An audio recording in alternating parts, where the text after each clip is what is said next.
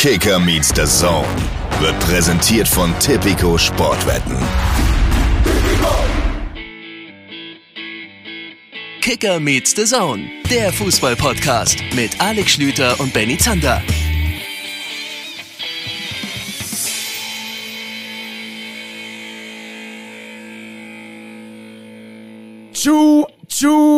Der KMD-Zug rollt weiter unaufhaltsam durch euren Gehörgang. Hier ist der Mann, der für die Kartenabrisse zuständig ist und euch eventuell das eine oder andere Heißgetränk präsentiert.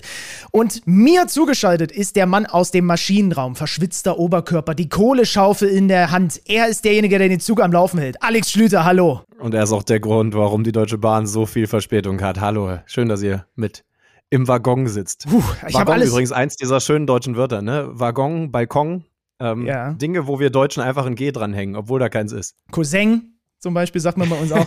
ja, Boah, sogar noch besser. Aber ja. ich merke gerade schon, ich habe in diesem Einstieg schon wieder alles gegeben. Es ist, äh, also ich bin, ich bin jetzt quasi schon, nein, ich bin noch überhaupt nicht leer. Ich bin heute so ein bisschen drüber. Ich bin ein bisschen drüber heute. Ja. Aber finde ich gut, ist heute wichtig, denn ich bin heute drunter und insofern, um, um unser Median zu finden, musst du heute einfach mal mehr geben. Ich habe das Wochenende vor allen Dingen mit, mit Tee und mit den guten alten, keine Schleichwerbung, Gelo Revoice verbracht. Die, äh, die Tabletten, die auch viel von so Sängern und so genutzt werden. Wir sind aber Ähm, für Werbung offen. Also Gelo oder Revoice. Ja. Wer, was von, auch, Denn, weiß, ey, was ganz von beiden ehrlich, euer das- Name ist? Ich habe gerade schon mal, ich, das ist glaube ich eine Partnerschaft. George Gelo und äh, René Rivois. äh, ich habe äh, ich hab, äh, tatsächlich gerade schon mal geschaut. Da steht nicht dran, äh, wie viel Kalorien die haben, weil mich das durchaus Das interessieren würde. wissen. Ich habe mich, ich hab mich fast durchgehend davon, davon ernährt in den letzten drei, vier Tagen, weil es mich halsmäßig, zum Glück ansonsten nicht, aber halsmäßig nach dem Bayern-Spiel übrigens, das hat mir den Rest gegeben. Mittwochabend, wenn man ganz genau hingeschaut hat, dann, oder vor allen Dingen gehört hat, dann hat man auch gemerkt, in den letzten Interviews mit Nagelsmann nach dem Spiel, ist meine Stimme absolut an der Grenze gewesen. Und seitdem nur noch Gelo Revoice. Ich weiß nicht, wie viel Kalorien, aber das äh, sehe ich dann an meinem Körperfettanteil in den nächsten Tagen, wie viel es denn so hat, ja. Normalerweise inhaltlich an der Grenze, in dem Fall stimmlich an der Grenze. Aber heute natürlich schrieb man, also äh, ich finde übrigens die Formulierung, ich bin heute drunter. Also man sagt ja, ich bin drüber, aber ich bin heute drunter, finde ich Ja. gut. Aber ich glaube, Ja. dieser 24. Spieltag, sind wir doch ehrlich, in der Fußball-Bundesliga, hat uns doch so viel gegeben, dass wir jetzt auch was zurückgeben können. Völlig. Das ist ein Riesenspieltag gewesen. Wir werden natürlich gleich über das Spiel dieses Spieltags reden. Ich merke es, wie ich mich selber versuche zu pushen. Aber das, das ist nötig. Ich muss übrigens aufpassen. Ich, ich bin ja, treue Zuhörer wissen das, weiterhin in meiner Beatles-Phase. Also in der Phase, in der normale Menschen so in den 60ern, 70ern gewesen sind. Aber seit dieser Doku wieder keine Schleichwerbung, die da auf Disney Plus gelaufen ist, bin ich auf einmal ja Beatles- Beatles-Fan geworden und habe heute frisch gerade gelesen, dass die Beatles den Song, ich glaube, es war von ihrem allerersten Album, Twist and Shout, sagt ihr was? Ja klar. Come on, baby. Come Natürlich. On. Also ist nicht original von den Beatles, aber die haben es auf diesem Album dann äh, drauf gehabt. Äh, die haben das damals in so einer Recording-Session extra als allerletztes aufgenommen. Warum? Weil der großartige Produzent George Martin wusste, dieser Song, der ist so geschrien, dass er wahrscheinlich John Lennons Stimmbänder ziemlich kaputt machen wird. Und wenn du damit anfängst, dann ist das nicht gut, dann sind die anderen Songs auf jeden Fall schlecht. Wenn er damit aufhört, dann hat es eine Chance. Und diese Aufnahme ist auch deswegen auf dem Album so besonders, weil seine Stimme eigentlich schon sehr angeschlagen gewesen ist. Er war offensichtlich auch krank, also war erkältet. Und deswegen ist das so ein Come on, baby! Und im Endeffekt ist das mein Leben. Diese Woche. Natürlich. Es ist nicht schlau, dass wir beide mit diesem Podcast Anfang der Woche anfangen, weil wahrscheinlich meine Stimme darunter leiden wird für den Rest der Woche. Du bist der Twist, das Twist and Shout meiner Woche.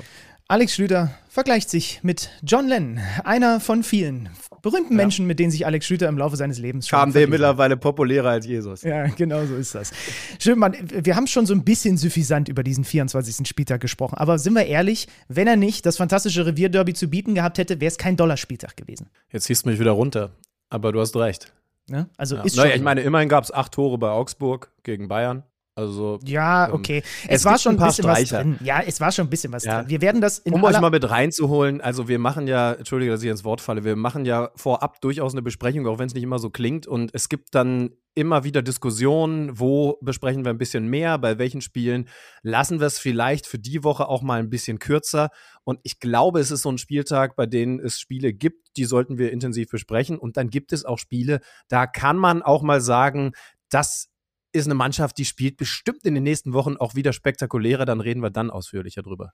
Ja, genau. Das ist immer unsere Art und Weise, vorsichtig darauf hinzuweisen, dass dieses Spiel eher kürzer behandelt wird. Was haben wir heute vor mit euch? Ähm, ihr habt es schon gelesen. Unser Gast in der heutigen Woche ist Marvin Schwebe. Da müssen wir vielleicht einmal kurz dazu Hä? sagen, wir hatten was anderes angekündigt vergangene Woche. Ich habe mich jetzt auf den Bundestrainer vorbereitet. Ja, das, äh, sag, also wie, wie sagen wir das jetzt? Es gab so DFB-seitig so ein paar Terminprobleme. Ja. Ne? Aber die gute Nachricht ist, wir werden das nachholen. Genau. Irgendwann nach Gute der Nachricht Nummer eins, gute Nachricht Nummer, Nummer zwei. Wir haben einen Ersatz, ja, bin mal gespannt, können wir ihn nachher fragen, der vielleicht auch in den nächsten Wochen und Monaten mal im Zusammenhang mit dem DFB genannt werden wird. Es ist nämlich einer der Durchstarter in der Bundesliga auf der Torhüterposition, nachdem er eigentlich ein ziemlicher Spätstarter gewesen ist. Marvin Schwebe vom 1. FC Köln. Genau, den FC haben wir länger nicht gästemäßig hier bei uns im Podcast gehabt, deswegen freuen wir uns dann sehr.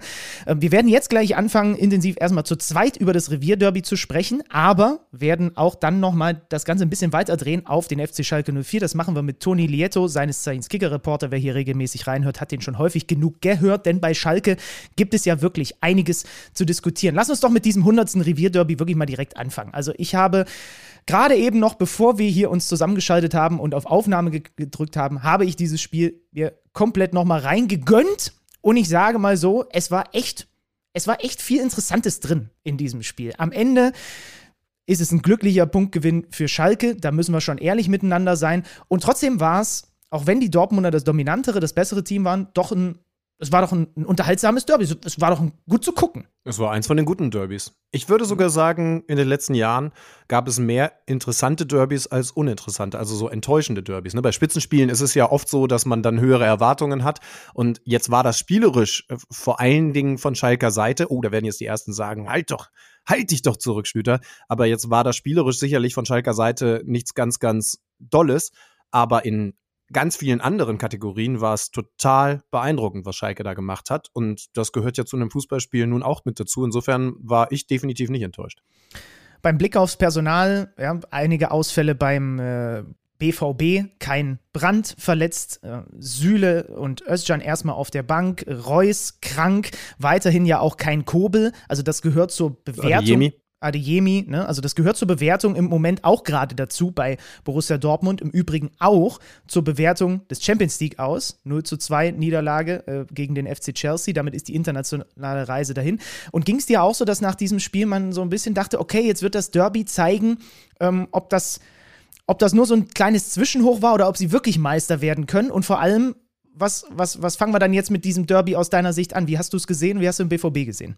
Ja, also äh, lass uns tatsächlich noch mal mit dem, was da anfangs passiert ist, also der Aufstellung, die der Trainer ja nun zu verantworten hat, anfangen.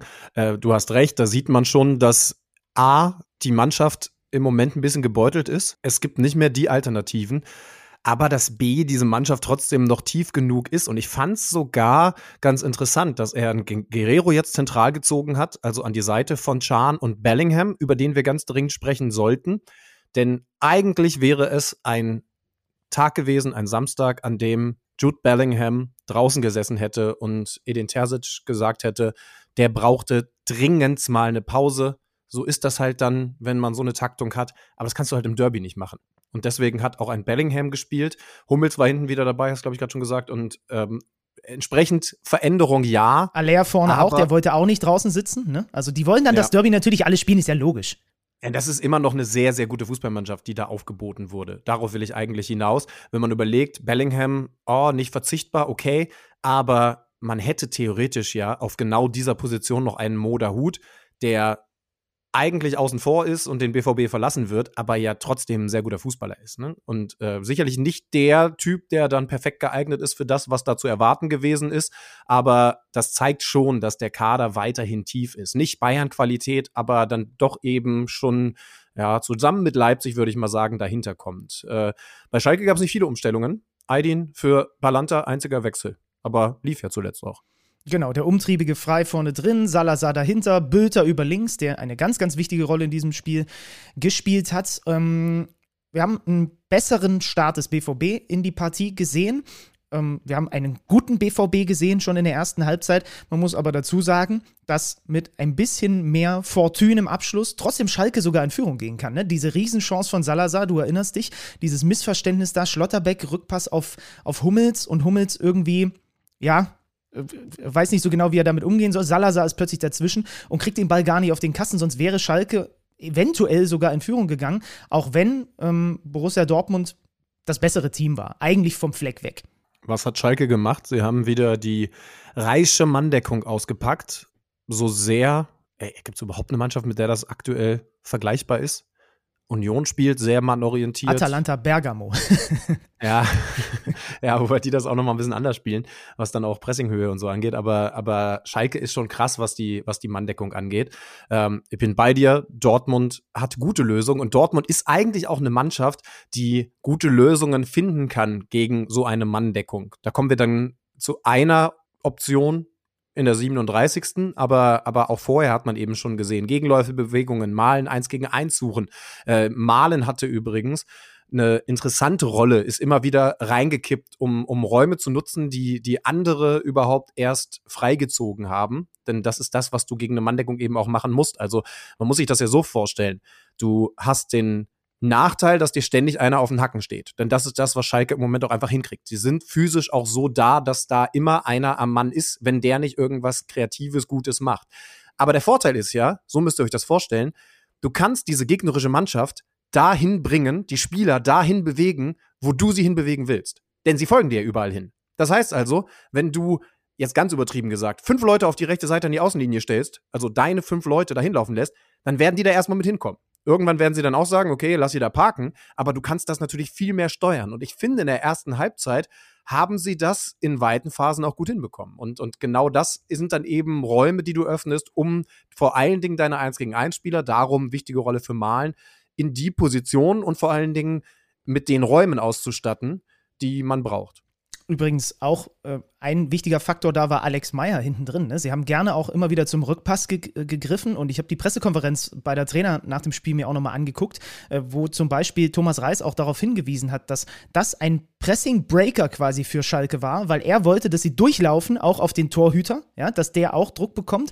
Und so hat aber äh, Dortmund im Grunde genommen genau das, was du gerade angesprochen hast, auch so ein bisschen dieses Lenken und dieses Pressing, so ein bisschen, wie man es auch selber haben will. Und so konnten sie sich mit einem Alex Meyer, der am Ende 53 Ballaktionen hatte und bei Schalke gab es genau einen Spieler, der mehr hatte als der Dortmunder Torhüter, das war Yoshida, also nur um das ins Verhältnis zu setzen. Haben sie auch clever aber gemacht. Super Punkt, ne? den du ansprichst. Ja, super Punkt, äh, gut, dass du es ansprichst, ist eine Sache, die ich mir für nachher für Marvin Schweber aufgeschrieben habe. Da kommen wir drauf zurück zurück, denn der hat damit vor einer Weile jetzt auch angefangen, als, als zusätzliche, ich sag mal, Libero-Anspielstation im, im Aufbauspiel eine automatische Überzahl herzustellen. Ist ja auch nur logisch, ne? Du wirst einen mehr haben. Also das kannst du ja dann, weil man halt 11 gegen 11 spielt, nur verhindern, indem der Torhüter dann auf der anderen Seite sagt, okay, dann gehe ich jetzt auch vor und, und versuche, wen auch immer zu nehmen. Ne? Also du, du hast dadurch eine natürliche Überzahl, natürlich mit dem Risiko, Ballverlust und dann ist das Tor erstmal leer, ist eine Sache, die unpopular opinion maybe den HSV im Moment zu einer der attraktivsten Mannschaften in ganz Deutschland macht weil die das mit Heuer Fernandes ja mittlerweile schon über mehrere Saisons genau, Saisons genau so zelebrieren.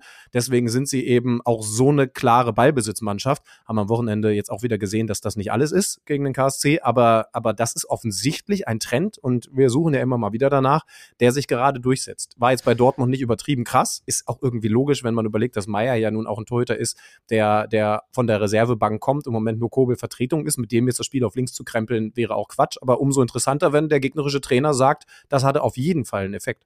Lass mal in den Spielfilm reingehen. Also Salazar mit dieser Riesenchance für die Schalker unverdienterweise in Führung zu gehen, aber das ist in einem Derby, wie du in Führung gehst, ist egal. Dann hatte Malen diese eine große Chance aus der Drehung, wo Fährmann hält. Und dann springen wir in die von dir schon angesprochene 37. Minute, wo nämlich Nico Schlotterbeck aus der Distanz den BVB in Führung bringt, einen offenen Raum erkennt genau in diesen Raum reingeht. Das Interessante ist, ich habe ja wie gesagt das Spiel gerade eben nochmal äh, angeschaut. Schotterbeck hatte drei, vier Mal vorher in den 35 Minuten die gleiche Idee. Ein, zwei Mal ist er sogar in den Raum rein, hat aber den Pass nicht bekommen. Ein, zwei Mal ist er so angezuckt und ist dann doch wieder zurückgegangen. Ja, aber als linker Innenverteidiger im Grunde genommen so tief mit reinzugehen, dass er am Ende aus, was waren es, halb links 20 Meter Torentfernung vielleicht, zum Abschluss kommt Yoshida, der, der, äh, Yoshida, der ihn nur stellt. Ähm, das ist halt, äh, den Gedanken hatte er schon vorher ein paar Mal im Spiel Ist, ist, ist dir aufgefallen, in welchen Momenten er das gemacht hat, in welchen Momenten er sich vorne mit eingeschaltet hat? Hat er später sehr schön beschrieben ähm, nach dem Spiel. Diese Möglichkeit gegen eine Manndeckung hast du immer dann, wenn du das Spiel verlagerst. Also wenn der Ball auf der rechten Seite Aber war. immer rechts, ja, ja. Genau. Und so ja auch vor diesem 1-0 in der 37.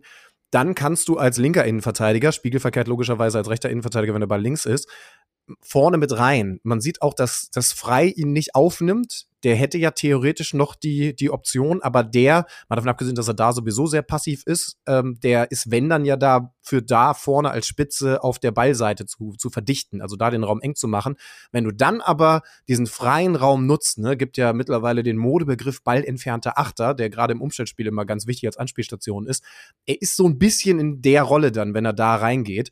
Und dann muss ich sagen, ist Yoshida für mich ein bisschen schlecht weggekommen, denn ich glaube nicht, dass er da viel energischer drauf gehen sollte, weil hinter ihm dann der komplette Raum frei ist. Ich meine, wir reden dann ja immer noch davon, dass der Innenverteidiger der ist, der den anderen Innenverteidiger verteidigen soll. Das zeigt ja schon, wie verrückt das ist, aber, ne, da seht ihr, das ist halt Manndeckung. Und wenn Yoshida da raufgeht, dann ist genau der Raum, diese Räume, die will Dortmund freikriegen gegen so eine Manndeckung, dann ist er als einzig freier Mann in dem Moment in der Manndeckung, denn das hast du dann übrigens oft nur noch zur Ergänzung, dass einer von den beiden Innenverteidigern dann noch einen freien Part spielt, dann ist er der, der das Loch aufreißt. Und deswegen, ja, er wird sich jetzt vielleicht aussagen, zwei Schritte mehr, dann ist das für Schlotterbeck genau, schon ein anderer darum Abschluss. Geht's. Es geht aber, nur um das ein bisschen zu spät raustreten, glaube ich. Also, dass er zu Beginn erstmal ja, die Position wenn er viel halten früher muss. raustritt, hat er auch ein Problem. Also, Ja, er soll nicht viel leicht. früher raustreten, aber ich glaube wirklich, es gibt, es geht um, um genau wie du sagst, ein, zwei Schritte intensiv, eine Millisekunde bevor Schlotterbeck zum Abschluss kommt. Und die wären möglich Ja. gewesen. Ich glaube, dann hätte er in den Block kommen können. Aber mein Gott, das sind so fein. Du, du musst ja wirklich die ganze Zeit im Grunde genommen abwägen dann. Was machst du? Ne? Weil wenn du dich rausziehen lässt, sitzen wir die Woche später drü äh, hier, wenn Schlotterbeck den Ball in die Tiefe dort spielt und sagen, ja, da hat er sich rauslocken lassen. Ja, Ja, ja ganz halt genau. Also unterm Strich, finde ich, ist das eine sehr gute Lösung, eine sehr gute Variante gewesen von Dortmund. Also äh, Chapeau, das haben sie in der ersten Halbzeit und das setzt eben dann in dem Moment die Krone auf, gut gemacht. Genau, aber sie kassieren eben kurz nach Wiederanpfiff dann das 1 zu 1 durch Bülter nach schöner Vorlage frei. Was war passiert? Bellingham verliert den Ball im Mittelfeld gegen Kral, weil er sich da um die eigene Achse drehen will und irgendwie den Gegenspieler nicht so richtig ernst nimmt in dem Moment. Und dann gibt es ein ganz schnelles Umschalten von Schalke. Salazar findet mit einem genau getimten Pass frei auf der rechten Seite, der die flache Flanke durch den 5-Meter-Raum und dann kommt Jan nicht mehr hin. Der Ball ist genau zwischen Torhüter und Verteidiger gespielt. Warum kommt Jan nicht mehr hin? Auch das ist interessant, wenn man drauf geachtet hat. Hummels zeigt vorher noch ganz kurz an. Pass du da drüben auf den Bülter auf, der im Rücken von Jan kommt, aber er läuft eine Millisekunde zu spät los. Äh, und es ist au- auch ein richtig guter Laufweg übrigens von Bülter, müssen wir auch dazu sagen. Aber Jan hat, glaube ich, sogar selber nach dem Tor angezeigt, hier, das war meiner, den habe ich einfach eine, eine Sekunde verpasst, den Moment, weil dann hätte er den noch klären können. Ja, also er läuft rechtzeitig los, finde ich, nur er, er, er schaltet zu spät hoch. Also er, er Oder ist so, noch ja, im, ja. im Traben und, und hätte aber schon im Sprint sein müssen. Und dann finde ich noch ganz interessant, ich habe das Gefühl, als dieser Querpass dann gespielt ist, da will er die Grätsche nicht durchziehen, weil vor ihm sein eigener Keeper ist und, und er Meier, glaube ich, da nicht in die Parade fahren will im wahrsten Sinne des Wortes. Also wenn du, wenn, wenn du dir das nochmal anschaust, ich glaube, es, das wäre zwar eine ganz gefährliche, also eine, eine, eine eigentorgefährliche Grätsche gewesen, aber sie hätte den Ball klären können. Er zieht so ein bisschen zurück, Meier ist auch nicht da und so kommt dann Bülter am zweiten Pfosten. Genau, ist relativ schmeichelhaft, muss man ehrlich sein, in dem Moment für äh, den FC Schalke 04, der zehn Minuten später sich aber das 1 zu 2 fängt. Da macht Jan alles wieder gut, was er in dem Moment vielleicht falsch macht, ne? weil er andribbelt, weil er einen, einen, wie heißt es immer so schön, linienbrechenden Pass spielt, ja? diagonal in den Raum, den Beino Gittens öffnet für Guerrero und Guerreros linker Fuß ist halt äh, der ist halt vom, vom Fußballgott, ich weiß nicht, als hätte Roberto Carlos den mal irgendwann mit ins Bett genommen für eine Nacht. Ne? Also der linke Fuß von Guerrero ist halt einfach geil. Und das zeigt er in dem Moment, wie er den perfekt trifft, genau oben reinsetzt. Den kannst du nicht besser abschließen, als er das da macht. Also der Link. Und deswegen, weil du das vorhin gesagt hast, ich weiß auch gar nicht, ob ich nicht vielleicht Guerrero lieber beim BVB dort sehen würde, als links draußen. Habe ich auch gedacht, weil er mehrfach gefährlich gewesen ist. Da, da vorne kann er halt dieser, dieser Achter werden, auf eine nochmal andere Art und Weise als jetzt zum Beispiel Goretzka, aber dieser Achter, der eine gegnerische Mannschaft überrascht. Da sind wir wieder beim Thema Manndeckung. Da natürlich umso mehr, aber auch gegen, gegen Raumverteidigung, ne? da vorne auf einmal mit reinzugehen, weil er immer den, dieses Gefühl hat und die Lust hat, vorne mit reinzukommen. Als Außenverteidiger, klar, wenn wir zum Beispiel noch zu den Bayern kommen, die, die sind so offensiv und mutig, dass, dass da teilweise Außenverteidiger auf Außenverteidiger flankt. Aber, äh, und das haben wir von Guerrero auch schon gesehen im Abschluss, aber da kommt er noch häufiger in diese Momente und irgendwie ist es noch überraschender. Das war ein perfektes Beispiel. Und Dortmund geht wieder verdient in Führung, verpasst dann durch Beino Gittens die Entscheidung. Ja, also der steht frei vor Fährmann äh, und, und, schiebt ihn rechts vorbei. Toller, da war es ein Diagonalpass von Wolf, der wieder ein super Spiel gemacht hat, also offensiv so, so sehr eingebunden. Ähm, also er trommelt sehr in Richtung Hansi Flick, das muss man ganz klar sagen. Ja, und, und, und, Leute, natürlich hätten wir Hansi Flick gefragt. Aber ich glaube, dass Marius Wolf, wenn wir dann in ein paar Wochen mit dem Bundestrainer sprechen, nicht so leistungsmäßig abgefallen ist, dass wir die Frage, ob das nicht einer sein muss, nicht mehr stellen können. Wenn, dann grätscht uns dazwischen, dass er schon mit dabei ist. Ja, glaube ich auch. Und Schalke kommt trotzdem zum zweiten Mal in diesem Spiel zurück. 79. Minute das Premierentor für den FC Schalke 04 von Kenan Karaman nach einer Flanke von der linken Seite von Bülter. Wir müssen wieder über Bellingham reden, der da nur halbherzig ja. auf der Außenbahn attackiert, ne? Ja, und auch so ein bisschen gambelt, ne? Also, ach, vielleicht dreht er sich ja in Richtung eigenes Tor ab, aber das macht er eben nicht. Und dann ist er sofort raus und, und lässt diese Flanke, also lässt sehr viel Platz zu auf dieser Seite, wo er normal eigentlich aggressiver doppeln muss.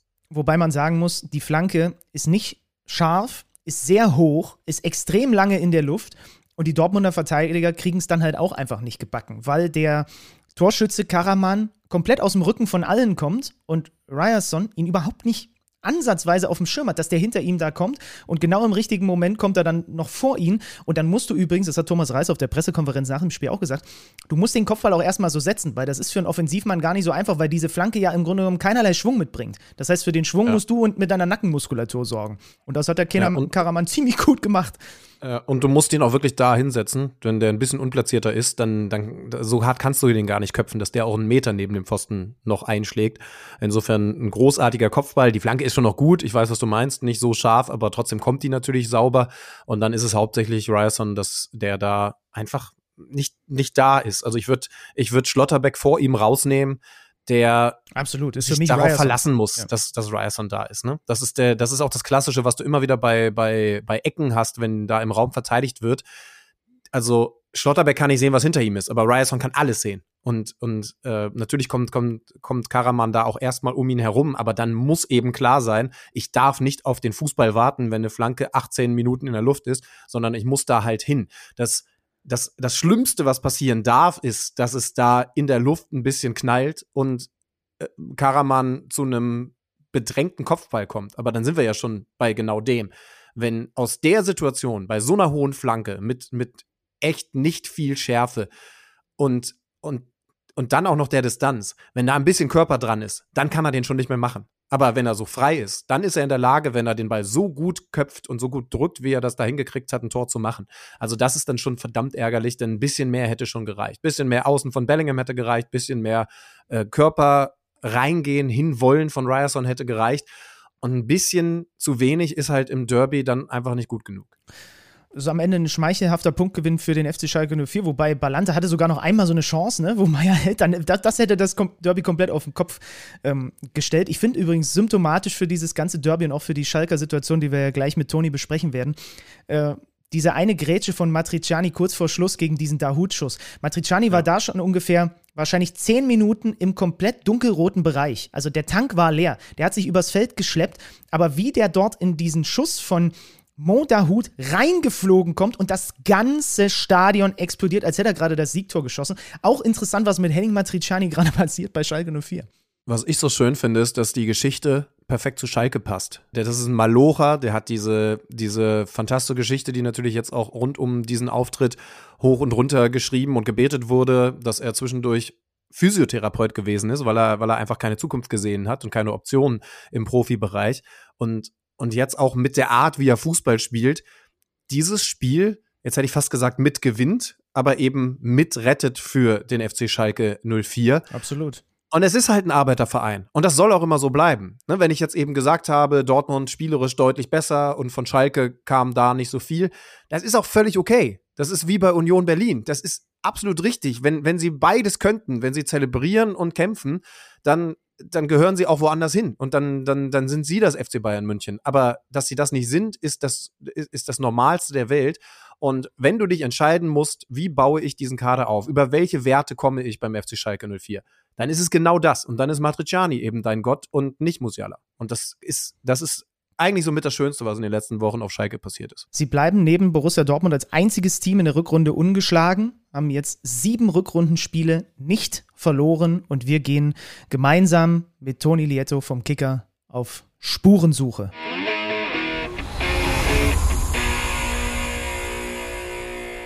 Jetzt könnte man ja sagen, nach allem, was wir da gerade besprochen haben, was ist dieser Thomas Reis für ein Zauberer? Er hat die Hand aufgelegt und Schalke wachgeküsst. Man könnte aber vielleicht auch einfach sagen, vielleicht hat sich auch einfach der Kicker-Reporter des FC Schalke in den letzten Wochen ein bisschen mehr angestrengt und deswegen holen sie plötzlich Punkte. Toni, was hältst du von dieser These? Guten Tag bei uns in der Runde. Guten Tag, grüßt euch. Meinst du denn, da könnte ein kausaler Zusammenhang bestehen? Oder? du, also ich, ich, ich kann ehrlicherweise nicht äh, äh, einschätzen, ob deine Texte an Qualität in den letzten Wochen nochmal 5% zugenommen haben. Ähm, aber du kannst dich ja natürlich äh, am ehrlichsten selber einschätzen. Hast du mehr gegeben in den letzten Wochen für Schalke? Nee, ich, ich, ich, habe, ich habe so viel gegeben, tatsächlich wie in den letzten Jahren auch. Das hat zwischendurch mal zur Vizemeisterschaft geführt, allerdings auch mal zum Abstieg. Also ähm, ein Auf und Ab. Es ist ein Auf und Ab. Und damit sind wir schon im Thema. Wir haben gerade das Derby auseinandergenommen, alles besprochen, was da spielerisch so drin gewesen ist. Und stellen uns aber natürlich trotzdem erstmal die Frage, du warst vor Ort, wie haben denn Thomas Reis und Co. dieses Spiel und diese Leistung dann nach dem Abpfiff auch im Gespräch mit dir, wie haben sie das eingeordnet? Ja, Sie haben äh, sich natürlich darüber gefreut, dass es ein gefühlter Sieg äh, war. Äh, Thomas Reis hat sich ein bisschen gewehrt dagegen, gegen, dieses, gegen diesen Ausdruck gefühlter Sieg. Aber wenn man gesehen hat, wie die Reaktionen direkt nach Abpfiff waren, minutenlang dann auch mit den Fans gefeiert und die Siegerfaust, dann war das nichts anderes als ein äh, gewonnener Punkt, ein gefühlter Sieg gegen äh, einen Rivalen, der, der übermächtig ja ist, äh, seit Jahren schon mittlerweile, muss man sagen ähm, und der individuell viel besser besetzt ist. Die Schalke haben nochmal auf diesen äh, Unterschied des Kaderwerts äh, hingewiesen, aber sie haben halt mit viel Herz und Herzblut, Stichwort Henning Matriciani unter anderem, ähm, da doch den Punkt erkämpft. Und das ist ein Bonuspunkt, der am Ende tatsächlich doch noch sehr wichtig werden kann, ähm, weil die nächsten Wochen äh, werden schon nochmal richtig, richtig knackig werden äh, vor den drei letzten Spielen die dann in München, in Leipzig und zwischendurch noch zu Hause gegen Frankfurt stattfinden. Also ähm, Schalke ist jetzt dran. Mal gucken, ob es auch so bleibt. Ähm, sie haben noch, noch äh, tatsächlich äh, viele knackige Wochen jetzt vor sich. Aber sie sind schon mal dran. Das hätte ja zur, zur Winterpause, hätten das nur die wenigsten vermutet. Von daher, zu dem Zeitpunkt hätte es besser nicht laufen können. Ja, und man kann ja sogar sagen, die Entwicklung unter Thomas Reis ist organisch gelaufen so zumindest äh, so halbwegs organisch. Wenn man überlegt, dass vor einigen Monaten Schalke da unten, ganz unten doch die Lachnummer war, dann gab es diese 0 zu 0 Serie, da fand man das auch noch irgendwie lustig, haha, die treffen halt äh, kein Tor und kriegen aber immerhin auch nichts rein. Und jetzt hat sich's doch in was Positives gewandelt, bis hin zu diesem gefühlten Sieg, der eigentlich ein Unentschieden gewesen ist. Was hat er mit den Jungs gemacht, der Thomas Reis? Ja, er hat vor allen Dingen äh, die richtigen, von, von Beginn an die richtigen Knöpfe gedrückt. Also als er kam dann äh, Ende Oktober, äh, stand äh, Schalke ja sehr schlecht da und danach die Wochen, zumindest was die Ergebnisse betrifft, die waren ja auch nicht so rosig. Sie haben dann zwar gegen Mainz gewonnen, 1 zu 0, ansonsten aber hatten sie sich sehr schwer getan, was die Ergebnisse betrifft. Aber man hat sofort gemerkt, als er kam, dass eine ganz andere Spielphilosophie äh, da eingeflossen ist bei Schalke. Vorher äh, die Wochen vorher, da gab es immer viele lange Bälle und äh, wirkte recht ideenlos, das ganze Schalker Spiel. Und äh, Thomas Reis hat das gemacht, was er vorher auch äh, mit Bochum geschafft hat, nämlich eine, eine Einheit geformt, eine Einheit zusammengeschweißt, äh, dann das Spielerische entwickelt, erst die Defensive, die hat er stabilisiert, das war ja ein Graus, 41 Gegentore in der Hinrunde. Ähm, das, das, war ja, das war ja unterirdisch, das hat er stabilisiert mit diesen 4 mal 0 zu 0 äh, hintereinander. Ähm, und jetzt hat er angefangen, auch vielleicht nach vorne noch so ein bisschen Energie reinzulegen und Entwicklung. Das hat jetzt auch viel besser geklappt. Die letzten drei Spiele jeweils zwei Tore geschossen. Also er hat, äh, er wollte nicht alles auf einmal, sondern hat, hat äh, Stück für Stück geguckt, was zu machen ist. Und das äh, hat er ganz klug gemacht. Und vielleicht erntet Schalke deshalb jetzt den Erfolg. Die Schalke-Fans sind euphorisch. Jetzt gibt es aber auch Leute, die die Sache kritischer sehen und die das Wort in den Mund nehmen, das kurioserweise zuletzt auch beim großen Konkurrenten aus Dortmund in den Mund genommen wurde, nämlich sie haben aktuell auch das nötige Matchglück und das bringt dann so eine Serie. Wie stehst du dazu? Ja, so ein Matchglück, das muss man sich halt äh, immer auch erarbeiten. Ich finde es im Fußball immer ein bisschen schwierig, dann, dann von, von Glück zu sprechen. Natürlich gehört ein bisschen Glück dazu, wenn du dann gegen Borussia Dortmund zweimal noch einen Rückstand äh, aufholst. Äh, das ist keine Frage, aber sie haben tatsächlich auch in den Spielen äh, Vorjahresfrist äh, einige Male äh, Pech gehabt, äh, dann auch mit der mit der äh, mit dem Verlauf der Spiele. Ich erinnere mich an das Heimspiel gegen äh, Augsburg, da waren sie dann in Unterzahl äh, die Augsburger und trotzdem haben die noch dann äh, das Siegtor geschossen.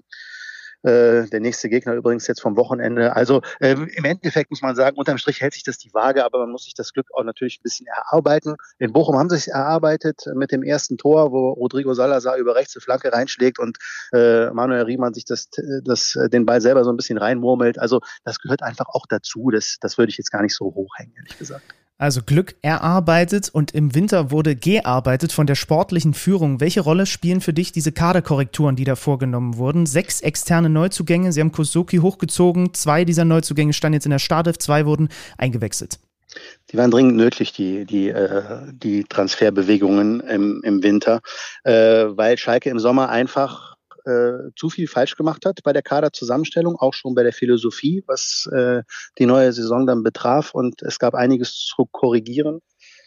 Im Winter natürlich haben sie genau in der Innenverteidigung jemanden dazugeholt, Moritz Jens, der eigentlich, ich sag mal, von der Mannstärke gar nicht notwendig gewesen wäre. Aber sie hatten zu dem Zeitpunkt halt total viele verletzte Innenverteidiger. Äh, Sepp Vandenberg zum Beispiel ist immer noch verletzt. Leo Greimel kommt gerade erst äh, dazu. Äh, Ibrahima Sissé wurde zwischenzeitlich zu U23 verbannt. Also ähm, sie hatten da dann doch ein paar Probleme, die sich aufgetan haben, haben dann Moritz Jens geholt und der ist äh, im Moment der mit Abstand äh, beste Wintertransfer der Schalker und sogar einer der besten Wintertransfers der Bundesliga, würde ich sagen. Ich hatte letzte Woche ein Interview äh, machen können mit ihm äh, für unsere äh, Donnerstagsausgabe, Derby-Ausgabe. Und äh, der ist erst 23, aber er wirkte schon wirklich sehr reif, sehr abgeklärt, äh, sehr klar fokussiert, äh, sehr ruhig, einfach auch so, wie er auf dem Platz ist. Und ähm, ja, äh, wenn du die sechs ansprichst, die sechs äh, Neuzugänge dann im Winter, hat ja auch nicht alles funktioniert bisher, muss man sagen. Also Jens ist mit Abstand äh, der Beste, dann kommt Michael Frei, der noch nicht getroffen hat, aber sich als Stürmer da wirklich reinhängt und arbeitet und so ein bisschen Simon Terodde gerade den Rang abgelaufen hat. So, ansonsten muss man sagen, Tim Skarke ist äh, verletzt nach ein, zwei Einsätzen, kann er jetzt nicht viel dafür, aber der konnte natürlich auch noch nicht so richtig was mit einbringen. Niklas Tauer äh, ebenso, also äh, sie haben Florian Flick abgegeben und Niklas Tauer geholt. Da habe ich jetzt nicht so viel Sinn drin gesehen äh, bisher. Kozuki macht Spaß, äh, bis zu seiner Verletzung allerdings nur. Ich habe ihn am Wochenende gesehen, er hatte so eine so eine so einen Fußschuh, das sah gar nicht gut aus. Also bisher hieß, er, hieß es ja immer, er hat da, er hat da was äh, am Fuß, ein paar Probleme ähm, und auch eine, eine Bänderverletzung, aber er kommt bald wieder. Das sah am Samstag nicht so aus, als würde er bald wiederkommen. Also im Prinzip ähm, hat äh, Jens da den meisten durchschlagenden Erfolg bis hierhin. Dann wissen wir doch Bescheid. Also Kaderkorrekturen dringend notwendig, haben sich teilweise ausgezahlt, ein bisschen Matchglück, aber eben auch viel Thomas Reis und das, was er mit der Mannschaft so gearbeitet hat. Kurz zusammengefasst, was wir gerade von Toni Lieto vom Kicker gehört haben. Lieben Dank für deine Zeit und bis zum nächsten Mal hier bei uns bei Kicker Meets the Zone. Sehr gerne, bis dann.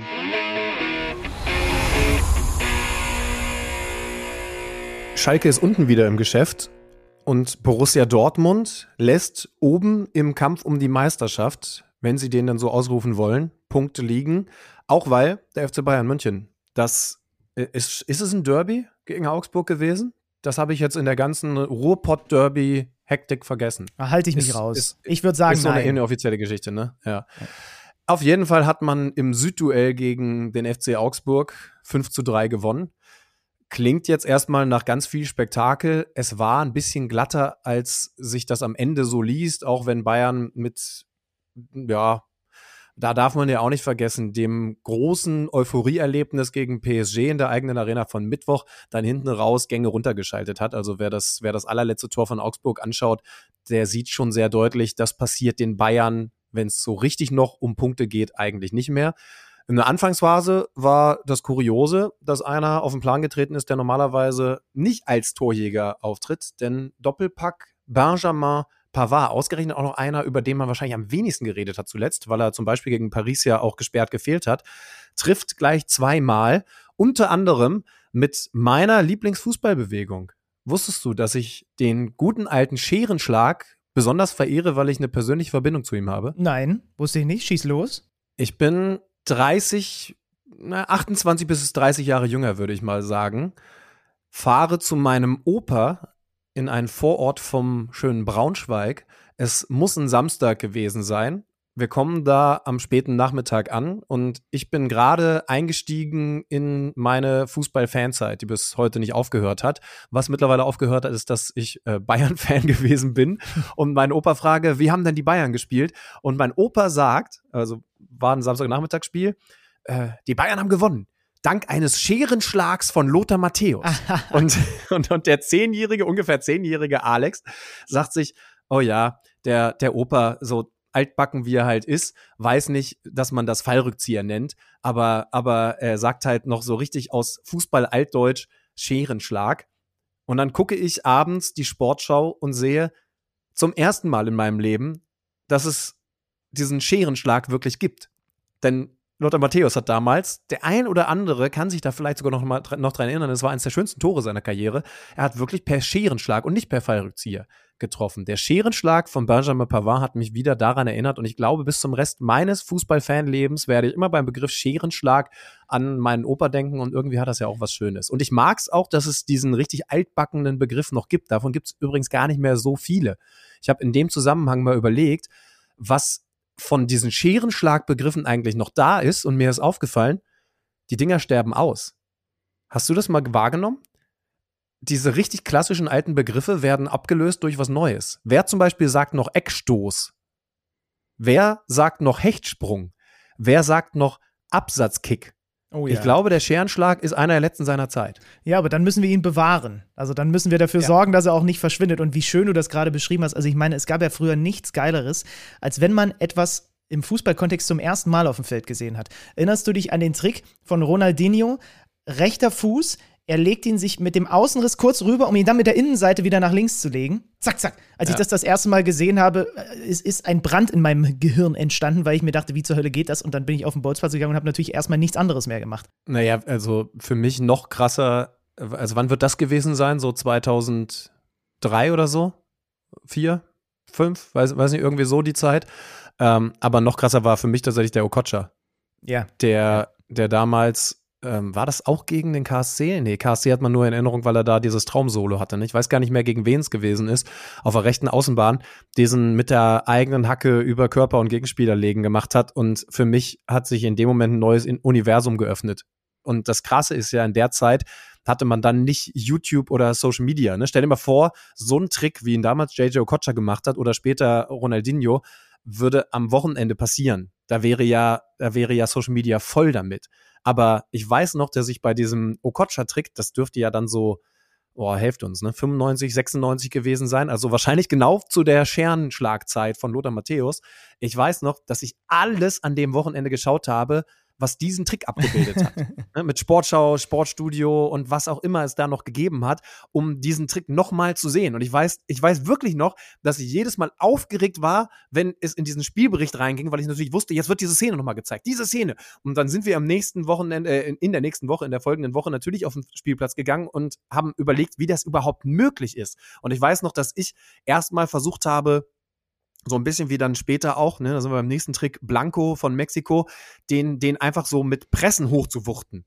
Bis ich dann irgendwann von einem Kumpel erklärt bekommen habe, dass, dass Okocha das, das tatsächlich vor allen Dingen mit nochmal einer Berührung mit der Ferse gemacht hat. Ne? Also, ja, ihr habt es alle wahrscheinlich schon mal, schon mal versucht und der ein oder andere scheitert. Weil es übrigens ja auch so ein, so ein Bowl-Trick ist. Wenn du den drauf hast, dann hast du, hast du, dann kannst du was im Fußball. Finde ich bis heute gut. Das ist bei dem Ronaldinho auch so, macht man nur ein bisschen selten, seltener. Aber wer den Okocha-Trick kann, der kann Fußball. Das stimmt. Ähm, wie sind wir drauf gekommen? Weil die Bayern 5-3 gegen Augsburg gewonnen Ach, haben, wegen des Scherenschlags von Pavard. Es gab übrigens diese frühe Führung von Berischer, das fand ich auch schön, wie er den Ball da per Lupfer aus der Drehung über Cancelo setzt. Ne? Dann die Bayern natürlich ja. bam, bam, bam. morgen auf dem Sportplatz weg. Äh, hintereinander weg. Cancelo, der von Beginn an ran durfte, genau wie Gnabry und Sané übrigens auch. Ähm, dann trifft Doppelpack Pavard, Sané und in der zweiten Halbzeit, ja, Berischer vom Elfmeterpunkt. Ähm, aber die Bayern haben dann auch ein bisschen, bisschen runter. Davis noch getroffen. 5-3 am Ende. Aus Augsburger Sicht könnte man, glaube ich, sagen, wenn man in München fünf Stück kassiert, könnte man deutlich deprimierter nach Hause fahren, als es dann am Ende bei diesem Ergebnis für sie gewesen ist. Ja, wobei, wenn der Trainer bei einem Spiel in München zur Pause viermal wechselt, dann weißt du, dass Ja. der deprimiert gewesen ist. Ja, ja. Trotzdem war er mit der Reaktion ja ganz zufrieden. So, wir nehmen Fahrt auf, weil wir ja gleich mit äh, Marvin Schwäbe verabredet sind. RB Leipzig gegen Borussia Mönchengladbach 3 zu 0. Die Gladbacher, die das eigentlich gar nicht so verkehrt gemacht haben, einen Elfmeter verschießen. Player, da sind wir beim größten Gladbacher Thema die ganze Saison über schon. Großchancenverwertung.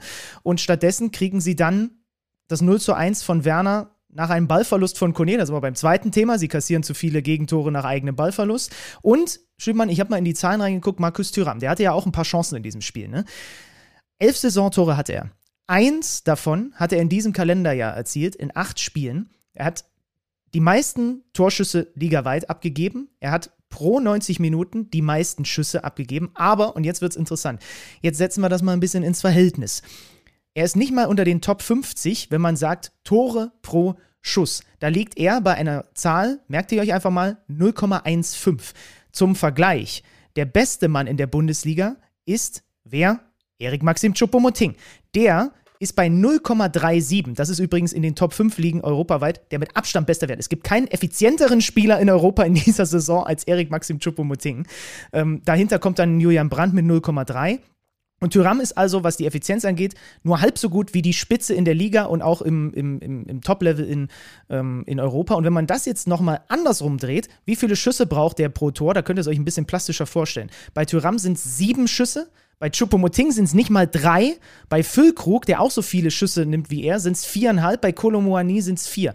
Das heißt, diese Effizienz, die ihn in der ersten Saisonhälfte noch ausgezeichnet hat, Markus Thüram, ist einfach weg. Und das tut natürlich Gladbach. Jetzt hat er nicht den Elfmeter verschossen, aber er ist schon auch mit symptomatisch, finde ich, für die aktuelle Gladbacher Phase. Aber ist es nicht besser, als wenn er gar nicht auftauchen würde auf dem Spielfeld? Also ich würde ihn gerne ein bisschen in Schutz nehmen, dann immerhin hat er Abschlüsse. Ich fände es viel schlimmer, wenn, wenn du jetzt eine Statistik vorgelesen hättest, in der er nicht mehr annähernd so viel aufs Tor schießt wie in der Hinserie. Genau, nur der Ertrag stimmt halt nicht mehr. Ne? Das ist der große Das- Unterschied. das im ist richtig. genommen. Ja. Wo du ihn jetzt gerade rausgehoben hast, müssen wir noch zwei andere rausheben. Das ist natürlich einmal Player, der den Elfmeter erst verschießt und dann vor dem 0 zu 2 selber verursacht. Ja. Ganz bitteres Spiel für ihn. Und Kone mit dem Ballverlust gegen Hendricks hat er kurz vor Ende der Partie nochmal gehabt. Finde ich sinnbildlich für das, was in Gladbach passiert. Und ich will die auch nicht schlecht finden. Ja, ich bin Sportjournalist, aber Borussia Mönchengladbach unter Daniel Farke ist eine der wenigen Mannschaften, die noch die Fahne des Ballbesitzfußballs aufrecht hält. Auch, also, also ich sag mal so, der Fahnenträger wackelt immer mal wieder, aber sie wollen das. Und viel mehr gibt's ja in der Bundesliga nicht. Ne? Wir kommen später noch zu Hoffenheim, die das einfach, die haben die Fahne weggeworfen. Insofern bin ich ja froh, wenn es noch Mannschaften gibt, aber das ist eben genau das, was du dann fressen kannst. Und ausgerechnet Leipzig ist die Mannschaft, die dir das auch so richtig um die Ohren haut, wenn du in so ein Risikodribbling gehst, wie Kone das da sogar zweimal macht. Beim zweiten Mal hätte es auch noch schief gehen können, aber vor allen Dingen vom 0-1, das dann Werner eben nutzt. Dann ist es eben eine Sache, die ein Ritt aus der Rasierklinge ist. Die Bayern haben technisch gut genügende Spieler, um das dann immer zu lösen. Kone muss gerade noch lernen. Wir finden ihn ja beide grundsätzlich sehr gut. Wann gehe ich ins Dribbling und wann lasse ich die ganze Geschichte sein? Entscheidungsfindung auf der Position Nummer 6 so wichtig wie nirgendwo anders wahrscheinlich. Parallel, Hertha gegen Mainz, 1 zu 1. Ich glaube, der größte Aufreger bei diesem Spiel in Gang kam, bringt äh, die Hertha per Elfmeter in Führung. Ajorg gleicht dann aus. Hinten raus hatte die Hertha unter anderem noch einen Lattenkopfball. Ähm, der größte Aufreger sicherlich, wie es überhaupt zu diesem 1 zu 0 kommt. Ne? Also Benjamin Cortus gibt nach Eingriff des VAR Handelfmeter. Es kommt eine Flanke von der rechten Seite rein. Leandro Barrero versucht irgendwie in den Ball zu springen, ihn vielleicht mit dem Fuß zu klären oder was auch immer er davor hat. Und in diesem Sprung ist der Arm ein bisschen weit weg vom äh, Körper. Er versucht ihn dann auch noch runterzuziehen. Und ganz leicht touchiert der Ball die Hand, landet aber trotzdem bei Suazerda, der dann die Abschlusschance hat und das Ding daneben setzt. Keiner reklamiert, kein einziger Hertaner reklamiert, keiner hat es wahrgenommen. Das Spiel soll eigentlich schon weitergehen und dann kommt der VAR. Und ähm, das, da kommen wir jetzt in so einen Bereich, das ist für mich eine exemplarische Szene. Ich habe ja nun auch mit Dr. Jochen Drees zum Beispiel erst darüber gesprochen, dem VAR-Chef. Ich glaube, das will man eigentlich als Schiedsrichterführung nicht. Denn, wenn wir ehrlich sind, diese Handberührung, diese ganz leichte Handberührung von Barrero, die hat nicht dazu geführt, dass der Ball die Flugbahn verändert, dass er nicht da angekommen ist, wo er hätte hinkommen sollen, dass er in irgendeiner Art und Weise weniger Druck hatte, dieser Ball oder was auch immer. Das heißt, ich ja, ich tue mich extrem schwer damit, dass es dann hinten raus dafür Elfmeter für die Hertha gibt, weil das ist so eine Szene, die hat im, im Stadion gar niemand wahrgenommen, kein Hertaner protestiert und eigentlich war diese Handberührung auch in keinster Art und Weise, hatte irgendeinen Effekt und deswegen hätte ich es besser gefunden, wenn es da nicht den Strafstoß nachträglich gegeben hätte. Erneuter Widerspruch. Ich finde, er kann nicht anders, als den zu geben. Es ist, äh, es ist vergleichbar mit dem Abseits. Da gibt es kein, ist, ist ja nur ein bisschen Abseits und das reicht dann nicht aus. Und ist ja nur ein bisschen Handspiel, das reicht nicht aus, gibt es halt nicht. Ähm, es ist mittlerweile, weil wir nicht mehr im JJ Okocha-Zeitalter äh, sind, auf Social Media äh, wohl nachgewiesen worden, ich habe es auf Twitter nur gesehen, dass er eben tatsächlich die Flugbahn verändert hat mit diesem Handspiel. Und dann kannst du als äh, VAR nichts machen. Also was, was, soll er, was soll er tun? Soll er sagen, naja, aber also wo ist denn die Schwelle? Also du kannst ja nicht noch eine zusätzliche Schwelle, das macht die Sache ja nur komplizierter. In dem Fall wäre es gefühlt gerechter gewesen. Aber wie gehst du, du musst ja eine allgemein, allgemeingültigere Regel haben und wie gehst du denn in Zukunft damit um? Wenn du das so als, nee, das reicht nicht aus hin stellst, dann wird es ja immer wieder reicht das Ausfragen geben. Und das macht die Sache nur komplizierter. Das heißt also, es geht nur so zu handeln. Wenn er da mit der Hand dran ist, muss es zwingend Elfmeter geben. Ansonsten wird die Regel kompliziert. Und das ist ja genau das, was die Kritiker immer sagen, dass es alles zu kompliziert geworden ist. Das heißt, in dem Moment ist gefühlt unfair, aber völlig richtig entschieden. Bleibe kein Fan von dieser Entscheidung. 1-1 am Ende. Hertha in der, mit einer richtig guten ersten Halbzeit. Da war Bo Svensson extrem sauer am Ende. Punkte Teilung. Wir haben dann noch am Samstag das Spiel gehabt zwischen Eintracht Frankfurt und dem VfB Stuttgart. Äh, das habe ich mir gestern nochmal in der kompletten Länge reingezogen und habe da echt unterm Strich über die 90 Minuten einen guten VfB Stuttgart gesehen. Einen disziplinierten, gerade die erste Halbzeit auch ganz gefällig nach vorne, ohne total torgefährlich gewesen zu sein. Ähm, kriegen dann das Gegentor kurz nach Wiederanpfiff, weil Sebastian Rode eigentlich einen Ball flanken will, aber der von Sosa so abge lenkt wird, dass er ins lange Eck geht und Bredlo dann nichts machen kann. Also, das muss man dazu sagen, nach einer wirklich dürftigen ersten Halbzeit aus Frankfurter Sicht, der Start in die zweite war wirklich gut. Ja, da waren sie deutlich zielstrebiger, deutlich griffiger, haben höher angelaufen, gehen dann mit ein bisschen Glück in Führung, aber kriegen 20 Minuten später den Ausgleich. Silas diesmal nur Joker, die Eintracht verliert den Ball in der gegnerischen Hälfte, weil beide Frankfurter da gleichzeitig die Sechser, So und der eingewechselte Jakic müsste es gewesen sein, da draufpressen und dann geht's schnell. Super Bewegung, um den Raum aufzumachen. Silas ist frei, Missverständnis in der Defensive bei den Frankfurtern. Und die Stuttgarter unterm Strich, nachdem Silas das Ding reinmacht, sie hatten sogar danach nochmal eine Chance, mit wieder einer für mich guten Comeback-Leistung, wie das ja gegen die Bayern auch schon der Fall war. Hier belohnen sie sich dann zumindest mit einem Punkt. Also es bleibt dabei, ich kann den VfB-Fans weiter Hoffnung machen. Ich kann und will in dem Moment nicht widersprechen. Erstens, weil ich das heute schon so oft gemacht habe. Und, und irgendwann, irgendwann sehe ich dir das leicht angefressene Benny Zander sein. Nee, nee, nee, nee. Äh, ja, außerdem muss ich sagen, ich habe das Spiel nicht so ausführlich gesehen wie du. Das muss ich noch nachholen, weil ich am Sonntag äh, in Berlin bin und da die Frankfurter Eintracht beim Auswärtsspiel gegen Union sehen werde. In der Vorbereitung gucke ich dann nochmal so ein bisschen aus Frankfurter Sicht drauf. Äh, die haben ihr Highlight jetzt am Mittwoch. Boah, das wird übrigens, boah, was hast du denn da für ein Gefühl? Champions League? Neapel. Ich weiß nicht, was der aktuelle Stand ist. Jetzt ist gerade, glaube ich, wieder keine Frankfurt-Fans dürfen mit. Ne? Ja, das ist doch, also da müssen wir übrigens mal, dass wir überhaupt da rede, jeden Tag wieder darüber reden müssen, was der Stand ist. Das kann doch ehrlicherweise alles nicht wahr sein. Äh, Glasner nimmt es mit Humor, sagt auf der Pressekonferenz, er hofft, dass zumindest die Mannschaft einreisen darf. Jeden Tag verändert sich das. Das ist doch unfassbar, was da von Neapel-Seite, von italienischer Seite passiert. Also ich komme darauf nicht klar. Jedes Mal, wenn ich irgendeine Meldung dazu lese.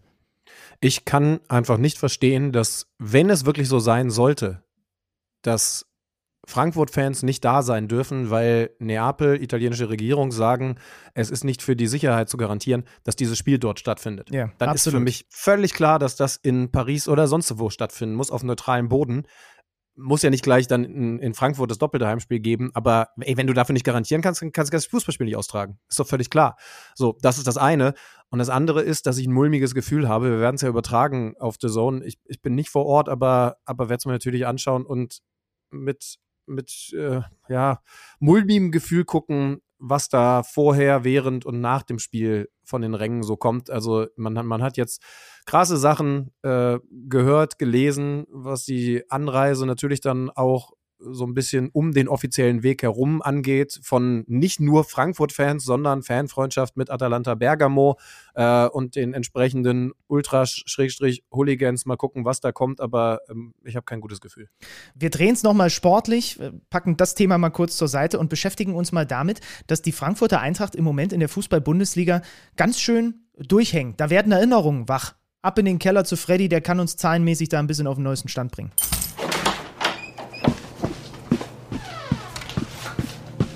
Neues aus dem Datenkeller. Präsentiert von Tipico Sportwetten. Eintracht Frankfurt ist durch das 1:1 gegen Stuttgart jetzt seit drei Bundesligaspielen sieglos. Länger blieb Frankfurt in dieser Saison noch nie ohne Sieg. In der Rückrunde holte die SGE sogar nur 1,29 Punkte pro Spiel und damit mehr als einen halben Punkt weniger als noch in der Hinrunde. Da waren es im Schnitt 1,82 Punkte pro Spiel.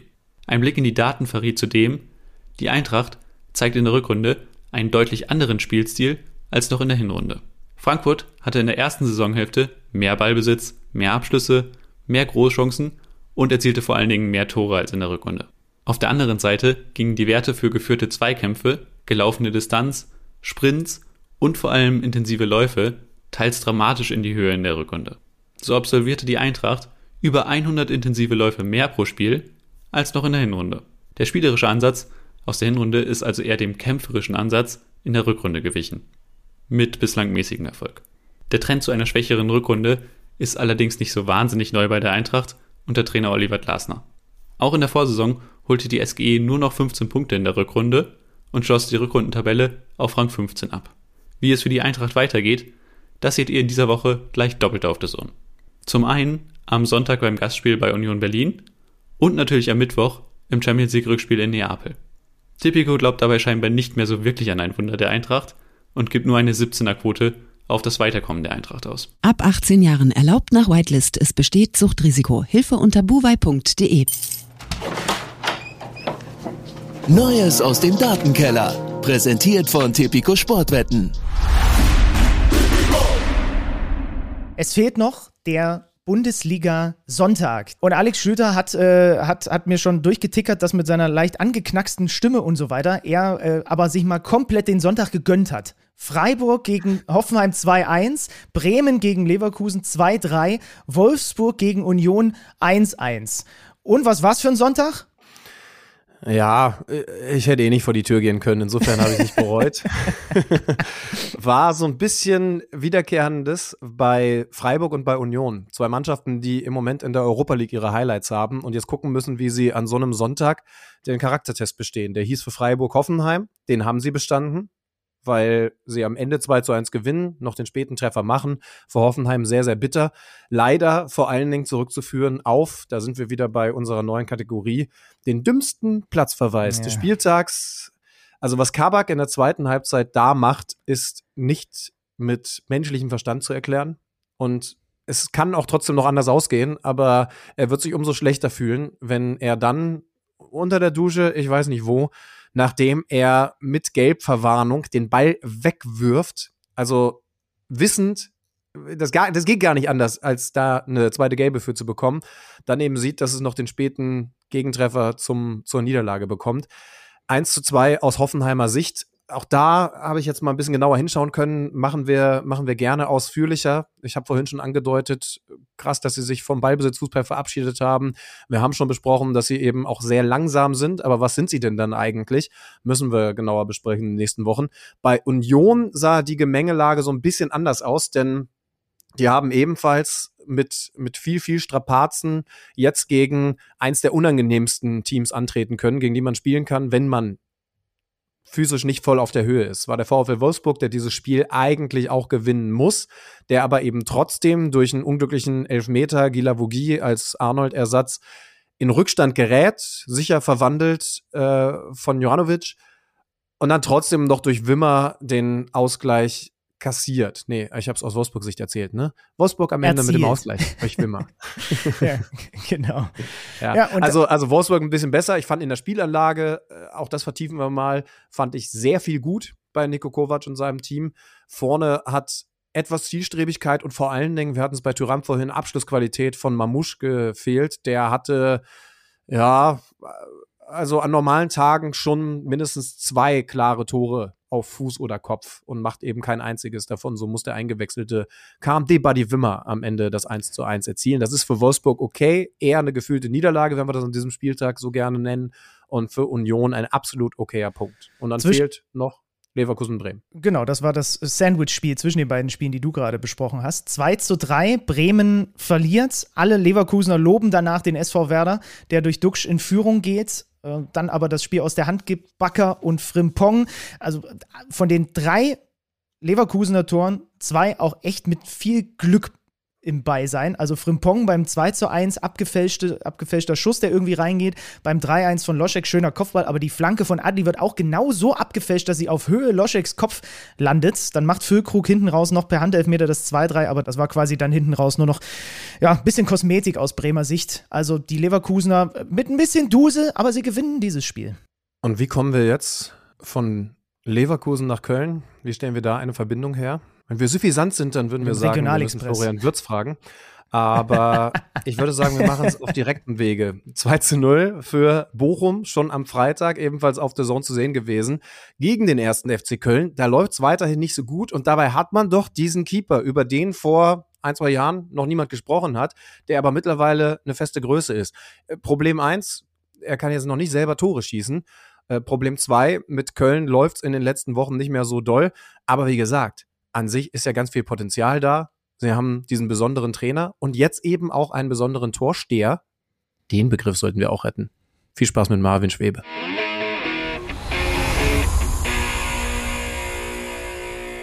Mich würde ja tierisch interessieren, wie er sich selbst vorstellt, wenn er sich anderen Menschen, die seinen Job nicht kennen, vorstellt. Ich, ich mach's mal ganz neutral. Hier ist Marvin Schwebe. Schönen guten Tag. Schönen guten Tag. Hallo. Wir sind nämlich gerade drauf gekommen, dass, dass der gute alte Begriff des Torstehers vom Aussterben bedroht ist. Benny, du sagst immer Hüter, ne? Das ist so dein Go-To-Move bei der Position. Genau, ich lasse das Tor weg und sage einfach nur Hüter. Ja, warum auch immer, aber irgendwie, irgendwie mag ich es sogar. Sagt man bei uns in der Soccer Ja. World, das habe ich mir so angewöhnt. Wenn, wenn du dich jemandem vorstellst, Marvin, und, und sagst, ich bin hahaha, beim ersten FC Köln, wel- welchen Begriff nutzt du dann? Klassische Torwart, Ja? glaube ich. Aber der Torwart killt the Torhüter, glaube ich. Ja, ich hoffe doch. Torhüter ist so ein bisschen altmodisch, ne? ja, aber, aber was du jetzt nicht weißt, ist, dass wir heute gerade, also wir sind kurz davor, eine Petition zu starten, dass so gewisse alte Begriffe für den Absatzkick, den Eckstoß im Gegensatz zum Eckball und, äh, und vor allen Dingen den Scherenschlag, da kamen wir nämlich drauf, weil Benjamin Pavard jetzt gerade so getroffen hat, dass die nicht aussterben. Aber toll, dann bist du nicht auf unserer Petitionsliste. Ist okay. Vielleicht kriegt ihr den Libero noch rein, ich weiß nicht. Geile Position. Ja, da habe ich, da habe ich später definitiv bei dir noch eine Frage, denn das, was ich da jetzt gesehen habe am Freitag, das war teilweise auch ein bisschen Marvin der Libero, um, um äh, Retro-Style reinzubringen. Aber fangen wir vielleicht erstmal mit dem Grundsätzlichen an. An sich können ja Freitagsspiele sehr cool sein, wenn man sie gewinnt und dann entspannt auf der Couch sitzt und Samstag, Sonntag die Konkurrenz beim Gewinnen oder Verlieren anschaut. Wie ist es, wenn man verliert gegen den VfL Bochum und dann das Wochenende vor sich hat? Ja, weniger angenehm, das dachte ich schon. Ähm, natürlich, wenn man das Spiel zieht und am Ende ähm, irgendwo gewinnt, die drei Punkte mitnimmt, äh, sich ein Polster nach unten schafft, dann äh, wäre das um einiges angenehmer gewesen. So hatten wir vorher auch schon angesagt, zwei Tage frei. Ähm, die konnte man dann nicht so genießen, wie man das eigentlich geplant hatte. Die Gegentore, Viertelstunde vor dem Ende das 0 zu 2. Das war auch eine ganz wilde Freistoßvariante von Bochum, die da irgendwie bei euch plötzlich hinten im Tor landet. Und äh, das 0 zu 1 aus deiner Sicht als Strafstoß, Stöger, den ich natürlich aus dem Kicker-Manager-Spiel vor diesem Spiel da rausgenommen habe. Natürlich trifft der, das war eigentlich klar. Das Foulspiel an Antwi Ajay, so an der, an der Grenze. Und ich würde gerne mal in deinen Torhüterkopf reingucken, in dem Moment, wo der Schütze da steht. Wie genau darauf vorbereitet warst du, okay, wenn der Stöger bei Bochum schießt, schießt er wahrscheinlich dahin. Und wie laufen dann die Abwägungsprozesse, auch wenn du ihn anlaufen siehst? Verlasse ich mich auf das, was vorbereitet ist? Gehe ich doch vielleicht einen anderen Weg? Nimm uns mal mit rein in das Hirn eines Hüters. Ja gut, zum einen äh, natürlich haben wir auch eine, eine, eine kleine Videoanalyse, am, entweder am Tag davor oder am selben Tag sogar noch, wo wir dann auch schauen, uns die einzelnen Schützen ähm, ja, bildlich einfach vorstellen. Ähm, bei Stöger war es dann mehr oder weniger klar, dass er eigentlich in die Ecke schießt. Hatte den auch ähm, ja, vorher schon nicht immer so perfekt in die Ecke geschossen. Das war vielleicht das Einzige, äh, wo ich mich im Nachhinein noch mehr drüber aufgeregt habe dass ich die richtige Ecke habe, dass ich äh, in den kompletten Abdruck gehe, äh, was das für mich dann wesentlich schwieriger macht, den dann irgendwie nach unten hin noch zu verteidigen. wenn er irgendwo halb hochgeschossen wird, kann man das Bein noch hochreißen, noch den Arm irgendwie hochreißen. Das ist dann irgendwo einfacher als nach unten zu, zum Boden da irgendwie zu verteidigen. Hat mich dann noch mehr natürlich aufgeregt, aber ja.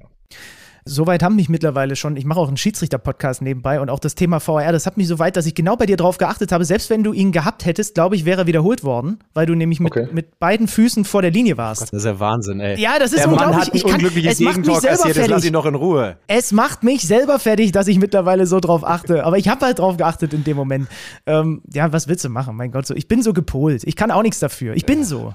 Ja, aber da sind wir ja beim richtigen Thema, um ehrlich zu sein. Also ich muss sagen, es macht den Torhütern das Ganze nicht, nicht einfacher auf jeden Fall. Also es ist, war schon nur elf Meter vor dir, der, der, der Schütze, wenn er die Tasche trifft vom Tor, ist, äh, ist der Ball im Normalfall drin. Ähm, und jetzt wird uns noch der, der Schritt zur Seite nach vorne, was uns irgendwo ein bisschen Ticken vielleicht einfacher macht, wird uns auch noch genommen. Also gefühlt muss man als Torwart mittlerweile hinter der Linie anfangen, um eine Chance zu haben, um dann irgendwie schräg in die, in die, in den Ball entgegenzukommen. Das ähm, macht es nicht einfacher. Hast du deine Technik dahingehend geändert? Ja, man muss es natürlich anpassen. Ehrlich gesagt hatte ich mir den Elfmeter noch nicht angeschaut, äh, aus den gegebenen Gründen, äh, dass man das Spiel verliert, dann äh, die Ecke hat und trotzdem den irgendwie passieren lassen muss. Man versucht irgendwo den Schritt vielleicht hinter der Linie anzu anzufangen, damit man dann irgendwo auf der Linie endet. Aber es ist ja super interessant, dass du das sagst. Also, man müsste ja eigentlich dazu übergehen, wenn man euch das jetzt wirklich quasi auch noch dieses, dieses kleine Fitzelchen auch noch wegnimmt, dass man dann irgendwie in eine Regelung reinkommt, dass der Schütze durchlaufen muss, oder? Also, das ist natürlich nicht so einfach, weil ich weiß, diese Bewegung, wenn man manchmal dann nur so ein bisschen verzögert, da versuchen sie dann mir alle immer zu erklären, ich hasse ja Elfmeter, die nicht einfach durchgelaufen werden und geschossen werden. Ich würde es gerne verbieten, aber ist, ist glaube ich, regeltechnisch schwierig. Aber um ein bisschen Chancengleichheit herzustellen, müsste man eigentlich dafür sorgen, dass Schützen einfach nur durchlaufen und nicht verzögern. Gar nicht verzögern, selbst wenn es eine ver- vermeintlich fließende Bewegung ist, oder? Sehe ich genauso. Also würde ich sofort unterschreiben. Äh, wenn, wenn man uns diese Stärke nimmt oder, oder diese Chance nimmt, ähm, sollte man es den, den Stürmer natürlich genauso irgendwo ähm, ja, unterlassen, weil die können da ein, zweimal mit dem Arsch wackeln und dann machst du die Bewegung nach vorne, weil du eh schon unterwegs bist und dann ähm, wirst du auch noch zurückgepfiffen. Das ist Quatsch einfach. Marvin, sind wir mal ehrlich, vor so gut zwei Jahren, würde ich mal sagen, hättest du dir noch nicht erträumt, dass Benny Zander dir nach so einem Wochenende erzählt, dein Elfmeter, wenn du ihn pariert hättest, in der Fußball-Bundesliga hätte zurückgenommen werden müssen. Erstens, weil du hoffentlich Benny Zander noch nicht kanntest und weil du eben von der Bundesliga noch ein paar Meter entfernt gewesen bist. Da ist deine Story ja schon besonders. Ne? Du bist, äh, du bist in Dänemark unterwegs gewesen, bist, bist ähm, nachdem du in dritter und zweiter Liga gewesen bist, bei Brøndby gelandet. Hast du das Ziel Bundesliga, nicht das Ziel Benny Zander und Kicker Me Podcast, aber das Ziel Bundesliga immer im Kopf gehabt? Definitiv. Also es war irgendwo das, das große Ziel erstmal, ähm, das zu, zu schaffen. Für mich war in der Karriere immer klar, dass ich den nächsten Schritt gehen möchte, dass ich nicht unbedingt auf meine Chance warten möchte. Ähm, das hat dann irgendwo funktioniert, dass ich da in der Regionalliga äh, in Hoffenheim angefangen habe, über Osnabrück dritte Liga, über Dresden zweite Liga. Und dann war für mich irgendwo klar, dass ich den nächsten Schritt gehen möchte. Ähm, ich hätte vielleicht die Chance gehabt, in, in Hoffenheim irgendwo auf Nummer zwei und auf der Bank zu warten, äh, bis ich meine Chance bekomme. Und ähm, da war aber irgendwo auch, äh, man muss das Ganze ja realistisch einschätzen, mit Baumann jemand vor mir, der immer fit ist, immer solide und gut spielt, ähm, Ausschläge nach oben hat, wenige nach unten hat. Und da war für mich dann klar, äh, ja, ich muss mich irgendwo andersweitig umschauen. In der Bundesliga sind die Plätze weitestgehend immer belegt. Ähm, dementsprechend hatte ich da die Möglichkeit, mit einem deutschen Trainer in Brøndby mich weiterzuentwickeln und den nächsten Schritt zu gehen. Alex Zorniger war damals der Coach und ich, ich könnte mir auch vorstellen, also erstens, für mich ist ja gefühlt Dänemark ein weiteres deutsches Bundesland, so oft wie ich da auch mittlerweile schon war. Und es ist halt auch ein Traditionsclub, ein Topclub, mit dem man auch ambitioniert dort spielt. Ne? Also das ist, ist glaube ich, schon als Gesamtpaket schon, schon sehr reizvoll gewesen. Auf jeden Fall. Also es war von der Atmosphäre her dort zu spielen, ähm, von, den, von der Qualität her trotzdem, das unterschätzt man. Wenn man dann gerade gegen Ende der Saison die, die Playoffs hat, äh, beziehungsweise die, die Championship-Runde, die um die Meisterschaft spielt, sind ja nochmal die Top 6 Mannschaften. Ähm, da hat man ja im Prinzip die besten Mannschaften einfach, gegen die man nochmal Hin- und Rückrunde spielt und ähm, da hat man sich schon sehr, sehr gut weiterentwickeln können. Mich interessiert, wenn du sagst, du hast immer das Ziel Bundesliga vor Augen gehabt, bedeutet das ja gleichzeitig, dass du es dir auch immer zugetraut hast von deinen eigenen, eigenen Qualitäten. Wenn man bei Feldspielern schaut, da gibt es so ein paar Sachen, die, die stechen bei Talenten immer rau- heraus. Das ist Athletik, vor allen Dingen die Schnelligkeit. Das ist dann andersrum, wenn es doof läuft für so Menschen wie mich, auch der limitierende Faktor. Ich hätte einfach nie Bundesligaspieler werden können. also zumindest nicht im Feld, wahrscheinlich auch nicht im Tor, aber zumindest nicht im Feld, weil ich einfach zu langsam bin.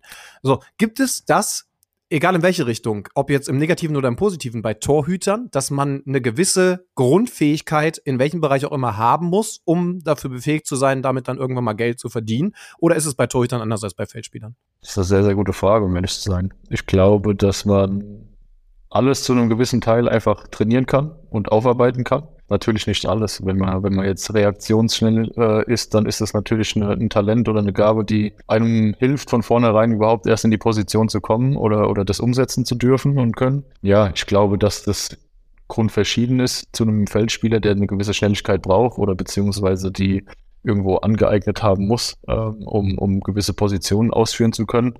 Ähm, ja, als Torwart ist es, glaube ich, trotzdem auch sehr viel, was über die Jahre an Erfahrung, an Situationen und, und an Training einfach mit dazukommt. Ähm, natürlich, wie gesagt, man braucht von klein auf Torwarttraining, man braucht äh, das gewisse Handling auch. Und, ähm, aber das kommt dann alles über die Jahre hinweg. Könntest du sagen, warum es bei dir am Ende so gelaufen ist, warum es bei dir zum Geldverdienen als Torhüter gereicht hat? Ist dann da auch eine, eine psychische Komponente, die vielleicht sogar ausgeprägter sein muss als bei Feldspielern, weil du eben immer dieses Individuelle als Torhüter hast und dich durchbuchsen musst? Ich glaube, dass das schon sehr verschieden ist. Man muss ja, klar, man ist ein Team, eine Mannschaft, aber als Torwart geht man manchmal, ich will nicht sagen den eigenen Weg, aber man steht alleine hinten drin. Ähm, dementsprechend braucht man da schon auch äh, von der mentalen Stärke her äh, ein gewisses Polster mehr als, als vielleicht jetzt Mittelfeldspieler, Stürmer ist ja egal, aber ähm, ja, ich glaube, dass es grundsätzlich bei mir vorhanden war und dass mir das auf jeden Fall geholfen hat, ja.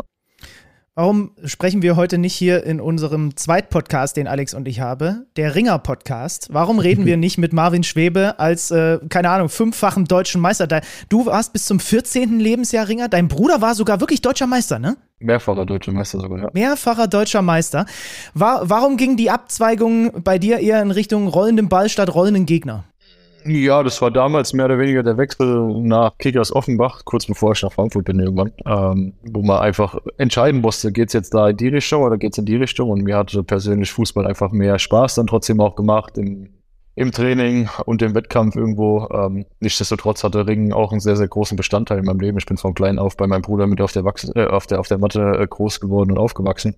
Ähm, das hat schon mir sehr, sehr enorm Spaß gemacht auch und ähm, ja, aber nichtsdestotrotz war es, glaube ich, die richtige Entscheidung für mich persönlich. Könntest du, könntest du so einen eurer Sturmtanks, äh, die, die könntest du eigentlich alle problemlos aufs Kreuz legen, wahrscheinlich, ne? Natürlich haben die schon auch ihre Kraft, aber mit gewissen Tricks und ähm, ja, Angriffen kriege ich das bestimmt auch hin. Baf, da fliegt der Tigges, da fliegt der Selke, irgendeiner von der Chabot, zack, die fliegen alle durch die Gegend. Oh, der, der Schwäbe ist wieder ja, sauer. Benny, man muss ja ehrlich sagen, ne, wenn, du, wenn du sagst, rollende Gegner, das geht in der Bundesliga schon auch äh, auch, äh, also die, die, die rollen nur ja. sehr viel schneller. Man braucht weniger Kontakt als beim Ringen, glaube ich, weil manche das auch freiwillig im Strafraum tun. Aber das ist ein anderes Thema. Äh, ich wollte ja noch auf dieses Thema Libero, wenn du das Wort so schön reingebracht hast, zu sprechen kommen. Du warst ein paar Mal jetzt im Spielaufbau weit vor dem eigenen 16er und warst da so eine zusätzliche Anspieloption. Wir haben gerade schon so ein bisschen drüber geredet beim HSV mit Heuer Fernandes. Ist das eine Sache, die sich schon über mehrere Saisons jetzt zieht? Ähm, wo hast du es noch gesehen, Benny, dass das ein bisschen mehr wird? Ach sogar bei Meier, äh, bei, bei Borussia, Dortmund? Bei Dortmund. Wir hatten es letzte Saison bei Ortega. Ja. Äh, ne? Also immer mehr, dass die Torhüter eigentlich in diesen Bereichen auch Seit wann machst werden. du das? Und war das so dein eigener Impuls? Oder sagt, sagt der Baumgart, komm da raus und hilf? Verschieden. Also mir wurde das mehr oder weniger mit, äh, mit äh, ja, an die Hand gegeben in Dresden damals. Unter Neuhaus hatten wir auch sehr, sehr offensives äh, Torwartspiel. Ähm, Jetzt natürlich entwickelt sich das Ganze auch ein bisschen mehr. Wir müssen uns natürlich auch auf die, auf die Gegner einstellen. Wir schauen, äh, manchmal braucht man den Sechser natürlich eher vor der Kette, als dass er sich seitlich fallen lässt, weil wir einfach diese eine Anspielstation mehr brauchen. Ähm, wir wissen, die Gegner laufen höher an, die Gegner laufen eher nicht an und stellen sich hinten rein. Ähm, da ist da die, die Möglichkeit natürlich höher, dass ich als, als zentraler Spieler hinten dran da auch den, den Ball vielleicht auch mal überspielen kann und äh, das Spiel somit vielleicht ein bisschen schneller machen kann. Ja. Was macht Steffen Baumgart zu einem besonderen Trainer? Er ist lautstark. Glaube ich, ist schon aufgefallen. Ähm, nein, die emotionale und äh, die emotionale Ader und äh, die Motivation, die er natürlich an den Tag legt, ähm, das ist schon einzigartig und, und ähm, ja, dieses in, in den Arsch treten, wenn ich das mal so nennen darf, tut einigen dann doch auch ganz gut. ja, wobei ich interessant finde, dass er, ich bin ja dann doch häufiger mal in der Position auf der anderen Seite, dass man kritisch nachfragt und wann immer es zum Beispiel mal einen Fehler gegeben hat vor einem Gegentor oder so, dann ist er wie so eine Löwenmama und wirft sich vor euch als Spieler und, und verteidigt euch. Das ist wirklich, das ist wirklich krass. Also das machen, machen viele Trainer natürlich. Er macht es schon nochmal auf seine eigene Art und Weise. Ist er dann aber andersrum in der Kabine umso deutlicher? Also, also da kann er dann auch so ein bisschen Löwenmama-mäßig brüllen, wenn ihr nicht so getickt habt. Muss ja draußen keiner mitkriegen. Ja, absolut. Also ich meine, klar, nach außen hin ähm, ist das super, ist das super angenehm auch als, als Spieler oder beziehungsweise wenn man nicht da irgendwie auch nochmal einen auf den Deckel bekommt. Ähm, das wird dann eher schon von den Journalisten selbst so oder so schon gemacht. Ähm, grundsätzlich wird es da aber intern trotzdem aufgearbeitet, es wird trotzdem zur Sprache kommen und ähm, das Positive ist einfach, dass man bei ihm weiß, woran man ist. Er ist immer ehrlich, äh, er gaukelt einem nichts vor und ähm, man weiß immer, woran man ist. Das ist super. Kann man als Trainer auch zu ehrlich sein? Boah, zu ehrlich weiß ich nicht. Ich glaube, dass äh, egal, ob man spielt oder ob man nicht spielt, äh, ob man in der zweiten oder dritten Reihe ist, wenn man, wenn man weiß, woran man ist und wenn man weiß, äh, welche Stand man hat oder wie es weitergeht und was für eine Zielsetzung oder, oder was von einem gefordert wird, ist das, glaube ich, immer besser, als wenn einem irgendwas äh, vorgesprochen wird, was dann am Ende entweder nicht umzusetzen geht oder was irgendwo ähm, ja vielleicht auch mal gelogen ist. Das sollte so eigentlich nicht, nicht unbedingt der Fall sein. Das finde ich bei euch grundsätzlich krass. Das ist das, was ich von Steffen Baumgart als Begriff wahrscheinlich am häufigsten gehört habe, dieser, dieser Weg, den ihr geht, dieser Kölner Weg. Ähm, selten führt er es dann komplett aus, aber es hat natürlich mit, mit Mut zu tun und mit Spielaufbau zu tun und eben nicht einfach alles langschlagen. Wie intensiv wird das oder ich sag mal, wie präsent ist das bei euch innerhalb der Mannschaft, immer wieder auf diesen Stil zurückzukommen, egal welcher Gegner da wartet? Ja, stetig. Also das sieht man ja. Es ist im Prinzip egal, ob wir jetzt gegen Werder Bremen ähm, zur Halbzeit 5-1 führen. Ähm, trotzdem ist er in die Kabine gekommen. Ich glaube, das hat man auch in der Doku gesehen. Er hat dann kurz rumgeschrieben. Es war ihm einfach nicht recht, wie wir die letzten zehn Minuten vor der Halbzeit gespielt haben. Und da ist es wirklich egal, ob wir 1-1 spielen, ob wir 2-0 hinten liegen oder ob wir 5-1 führen oder 5-0 das, das wäre ihm in dem Moment egal. Wir, wir sollen unseren Spielstil einfach durchsetzen. Wir sollen mutig nach vorne spielen. Wir sollen auf, äh, ja, auf Chancen äh, kreieren gehen. Und ähm, das ist das Wichtige, was er einfach bei sich und in seinem Fußballstil sehen will. Es ist schon bemerkenswert. Der FC hat ja nun, weiß Gott, ligaweit nicht am meisten Geld für den Kader zur Verfügung und trotzdem seid ihr, wir haben vorhin schon kurz das Thema Ballbesitz gehabt, Nummer 6 der Liga, wenn es um Ballbesitz geht und da, da, sind wir wieder bei dem, was Alex ja auch gerade gesagt hat.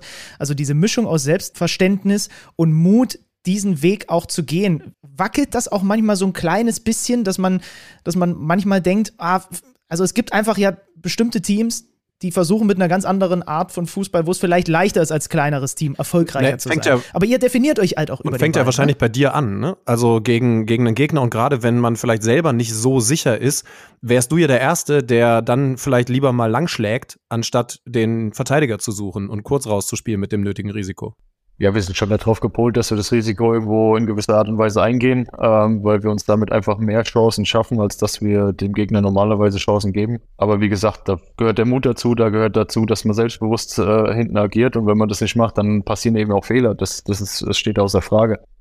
Grundsätzlich ist es aber ähm, mit einkalkuliert und es gehört auch dazu, dass man hier und da auch mal einen Fehler macht. Also das, das gehört einfach dazu. In was für einer Phase erwischen wir dich als Köln-Keeper gerade mit dem FC? Ich finde euch sehr schwer zu greifen. Das Jahr hätte eigentlich mit diesem 7-1 gegen Bremen nicht besser beginnen können. Ihr hattet stabile Leistungen gegen Top-Teams, aber jetzt dreht sich es plötzlich und man redet über Dinge, die gerade nicht so funktionieren. Wie siehst du euch im Moment? Ja, ich glaube, das beschreibt uns gerade aktuell echt ähm, ja, ganz gut, dass wir sehr, sehr gut gestartet sind, dass wir sehr, sehr gute Ergebnisse und Leistungen gezeigt haben. Ähm, klar, jetzt gegen, gegen Wolfsburg, äh, gegen Bochum, gegen Stuttgart haben wir irgendwo ja, Punkte liegen lassen, wo wir uns vielleicht ein bisschen mehr ausgerechnet haben. Das heißt aber für uns im Prinzip, dass wir weiter hart arbeiten müssen, dass solche Rückschläge auch einfach dazugehören. Wir hatten keine einfache Hinserie, haben jetzt äh, über die Wintermonate da gut trainiert gehabt und sind eigentlich auf einem sehr, sehr guten Stand, dass jetzt Rückschläge dazugehören. Ähm, da, darüber brauchen wir nicht reden. Das ist bei jedem Bundesliga-Club der Fall. Ja, wir müssen einfach hart arbeiten und das Quäntchen-Glück auch einfach wieder, wieder erarbeiten, ja. Warum hakt es gerade ähm, offensiv im Moment aus deiner Sicht? Ich meine, du siehst es von relativ weit hinten, aber äh, viermal in Folge kein Tor, das hat ja auch Gründe. Ja, ich meine, klar, man liest überall, wir haben jetzt aktuell keine 800 Minuten, glaube ich, ohne Stürmertor. Ähm, das, das ist natürlich irgendwo Druck, den wir dann irgendwo auf den Schultern haben, aber sind ja nicht nur die Stürmer, wir sind ja, wir sind ja ähm, zehn Feldspieler auf dem Platz, äh, wo jeder ein Tor schießen kann. So ist es ja nicht. Dementsprechend, ähm, wir, wir arbeiten, wir hatten letzte Woche, haben wir Abläufe trainiert, da war jeder bald drin. Wir hatten, der Timo Horn kam nach dem Aufwärmen rein und sagt, der Selke trifft alles. Also es ist ja dann nicht, nicht so, dass man, dass man sagt, äh, die, die Stürmer sind blind oder irgendwas. Also die haben ja ihre Qualität, die schaffen es auch auf den Platz zu bringen. Nur aktuell fehlen halt die, die richtigen Situationen und äh, ja, die richtigen Szenen für, für die leider. Marvin, ich habe eine Frage. Du sprichst hier mit einem der größten Kältehasser, die es so gibt in der Nation. Auf der anderen Seite ist da ein Steffen Baumgart, der selbst bei kältesten Temperaturen mit Weste rumläuft. Mal ganz im Ernst. Ich habe wirklich letztens mit jemandem drüber gesprochen, der der Meinung war, das kann doch nur Show sein. Da spielt er mit seinem Image. Du kennst ihn jetzt so viel besser. Du siehst ihn zum Beispiel auch, wenn es mal kalt ist, auf dem Trainingsplatz. Ist er da dick eingemümmelt oder ist er wirklich immer so on fire, dass der das nicht braucht? Ich zu sagen, auf dem Trainingsplatz ist er auch äh, mit einer Winterjacke mal da. Aber ich glaube, dass äh, bei ihm einfach die Motivation und äh, wenn man wenn man sieht, wie er einfach an der Linie auch beim Spiel mitgeht, da steht er selbst so unter Feuer und unter Adrenalin, dass er das, glaube ich, auch braucht und einfach äh, gar nicht merkt. Also ich würde manchmal wirklich gerne wissen, wir haben ja auch diese Westen an, also wir heute jetzt nicht mit den mit diesen GPS-Sendern, wo man sieht, äh, wer macht welche Meter, wie schnell ist man und ähnliches. Ich würde bei ihm echt gerne mal wissen, wie ist manchmal der Puls und äh, wie viel Meter hat er wirklich zurückgelegt in dem Spiel, weil das sieht man glaube ich, so nicht so nicht so Ich frage mich, ob er nach dem Spiel duscht, denn wenn man, also alleine diese Position, die er immer einnimmt, würde mich zum Schwitzen bringen, wenn es jetzt nicht gerade richtig kaltes Wetter ist. Ja, also ich glaube sogar ich als Torwart hätte einen Tag später äh, Muskelkater in den Beinen. also das ist schon, ist schon einzigartig auf jeden Fall. Die Position ist wirklich krass, ne? Das ist wie so ein Signature-Move beim Wrestling irgendwie, wie er dort steht. Es gibt, glaube ich, keinen Trainer in Europa, der auch nur ansatzweise so in seiner Coaching-Zone also steht wenn, wie er. Wenn Marvin ja. übrigens äh, Ringer hätte werden können, dann hätte er auf jeden Fall eine wahnsinnige Ski Skispringer-Anfahrtshocke. Ne? Das ist offensichtlich der Steffen Baumgarten-Muskel, der am besten funktioniert. Ja. Aber er braucht es nicht mehr. Äh, Marvin, wir kommen noch mal zu deiner Situation und deiner Torhüterposition zurück. Das ist jetzt alles so gut gelaufen, ne? auch wenn es natürlich im Verein dann immer wieder Rückschläge gibt. Aber hey, das ist das Profigeschäft, das ist das Bundesliga-Geschäft. Auch wenn du da sicherlich vor einer gewissen Zeit auch noch nicht drüber nachgedacht hast, aber ist irgendwann DFB auch ein Thema? Beziehungsweise hat sich Hansi Flick vielleicht schon gemeldet bei dir? Da ist ja gerade ein bisschen Umbruch. Ja, also dass da ein Umbruch irgendwo ähm, aktuell der Fall ist, ähm, das, das kriegt man natürlich mit. Ähm, ich hatte jetzt keinen Kontakt, äh, weder zu Hansi Flick noch zum, zum Torwarttrainer vom DFB. Ähm, somit ähm, versuche ich natürlich weiter irgendwo hart zu arbeiten. Äh, wenn das ein Thema wird, dann freue ich mich dann natürlich sehr drüber. Nichtsdestotrotz haben wir enorm ähm, eine enorm hohe Qualität in, auf der Torhüterposition in, in Deutschland und da braucht man auch nicht traurig sein, glaube ich, wenn man da noch nicht dabei ist. Das ist doch schon irre, ne? Also was wir Torhüter qualitativ haben, ich meine, wir haben gerade mit Marc-André Testing, vielleicht ist er gerade der beste deutsche Spieler den es gibt auf der Welt, ne? Könnte man wahrscheinlich gerade so sagen, einfach. Und dann kommen dahinter aber noch gefühlt 10, 12 weitere Hüter. Ich habe immer, also ich, ich weiß nicht genau, warum wir da eigentlich im Verhältnis zu den anderen Ländern, da werden ja auch gute Torhütertrainer rumlaufen und, und gut arbeiten. Warum? Hast du irgendeine Erklärung dafür, warum wir da so gut sind? Schwer da eine, eine, gute Antwort zu finden, aber ich glaube, dass wir relativ früh, vielleicht auch durch Manuel Neuer, einfach dieses moderne Torwartspiel mit umgesetzt haben und äh, mit verinnerlicht haben. Und ich glaube, dass das gerade bei, bei den Torhütern, die jetzt auch in den Nachwuchsleistungszentren ausgebildet wurden, dass das ähm, da ja eine hohe Priorität hat und dass das äh, jedem zugutekommt natürlich. Wichtiges Spiel jetzt am Samstagabend für euch gegen Borussia Dortmund, die gerade das Derby und das Ausscheiden in der Champions League im Nacken haben. Vielleicht ein kleiner Vorteil für euch, dass sie das zu verdauen haben. Wir werden es rausfinden. Alles Gute dafür, Marvin. Ganz lieben Dank, dass du dir Zeit genommen hast. Und äh, wir gucken natürlich weiterhin, was der, das haben wir gelernt, der Torwart des ersten FC Köln in den nächsten Wochen so macht. Alles Gute. Vielen lieben Dank. Dankeschön, dass ich hier sein durfte.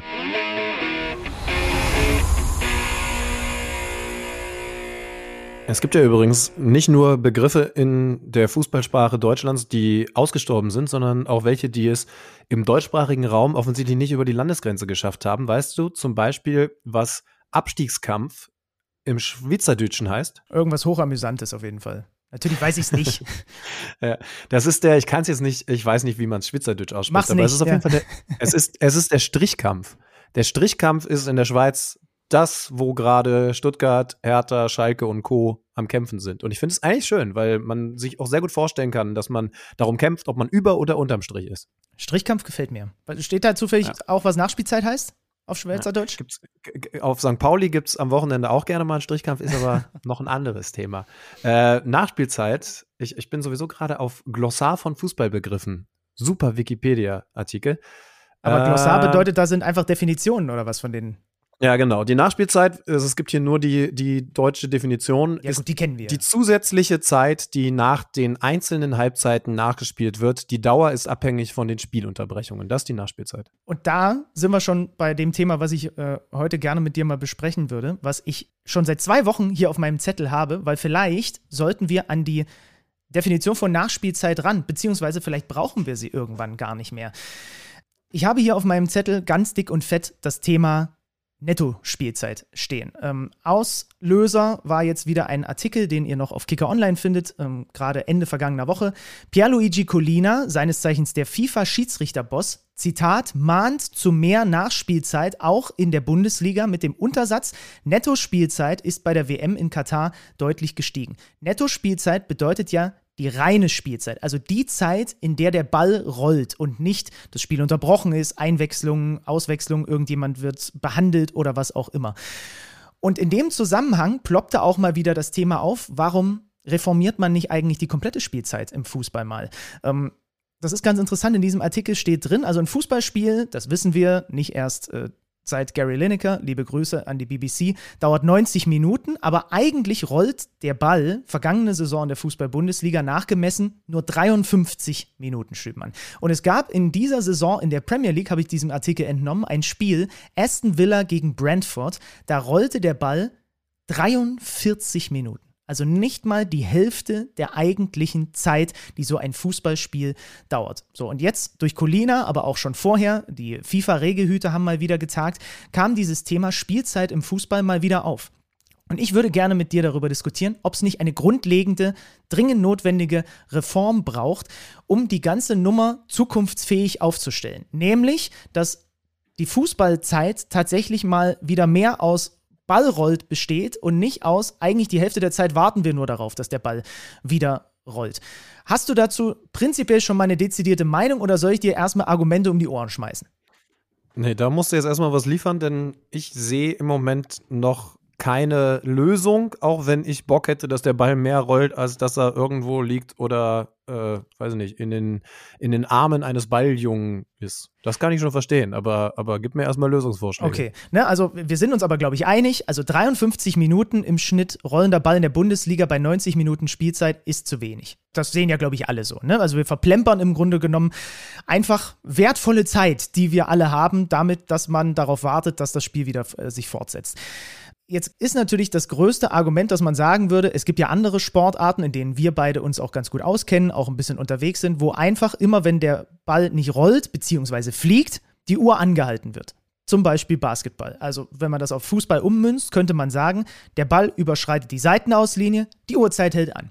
Geht erst wieder los, wenn der Ball wieder eingeworfen ist. Und dann hätte man am Ende tatsächlich 90 Minuten reine Netto-Fußballspielzeit. Problem dabei, verstehe ich natürlich auch, wenn aktuell Fußballspieler nur zwischen 50 und 60 Minuten netto rennen, dann können wir jetzt nicht plötzlich von denen erwarten, dass sie ein Drittel mehr rennen. Der Spielplan ist eh schon voll gepackt bis unters Dach. Ähm, es gibt noch ein paar andere Argumente, die unter anderem in einem Sportschau-Artikel auch aufgeführt wurden, die gegen dieses Urstoppen sprechen. Zum Beispiel, dass es schlechter planbar ist für die Polizei, für die Sicherheitskräfte und so weiter. Wann ist das Spiel eigentlich tatsächlich zu Ende, ne, weil es sich ja nach hinten raus verzögert. Ist zwar jetzt auch schon durch bestimmte Nachspielzeit, wenn Colina sich durchsetzt, schlecht planbar, aber würde dann noch schlechter planbar sein. Ähm, es ist für die TV-Sender nicht mehr so einfach planbar und du kannst es natürlich nicht einfach eins zu eins ummünzen auf, äh, auf den Amateurbereich. Das sind Argumente, die quasi kommen, wo die Gegenseite sagt, lass das so, wie es ist. Uhr anhalten hat zu viele Fallstricke. Ja, ich würde, wenn ich da kurz rein darf, sogar so weit gehen, dass es die Sache verschlechtern würde. Denn du sagst ja, Ursprung ist, dass der Ball zu wenig rollt. Also im Verhältnis zum er, er rollt gerade nicht. Wenn du jetzt eine nette Spielzeit hast, auch da der Vergleich zu so Sportarten wie Basketball und Football, dann macht das die Sache ja nicht besser. Denn dann rollt er ja oft genug nicht. Dann gibt es ja keinen Grund mehr, dann dazwischen Gas zu geben, weil du halt sagst, nee, nee, wir haben ja die Uhr angehalten, lasst euch Zeit. Das macht aber das Zuschauen ja nicht erträglicher.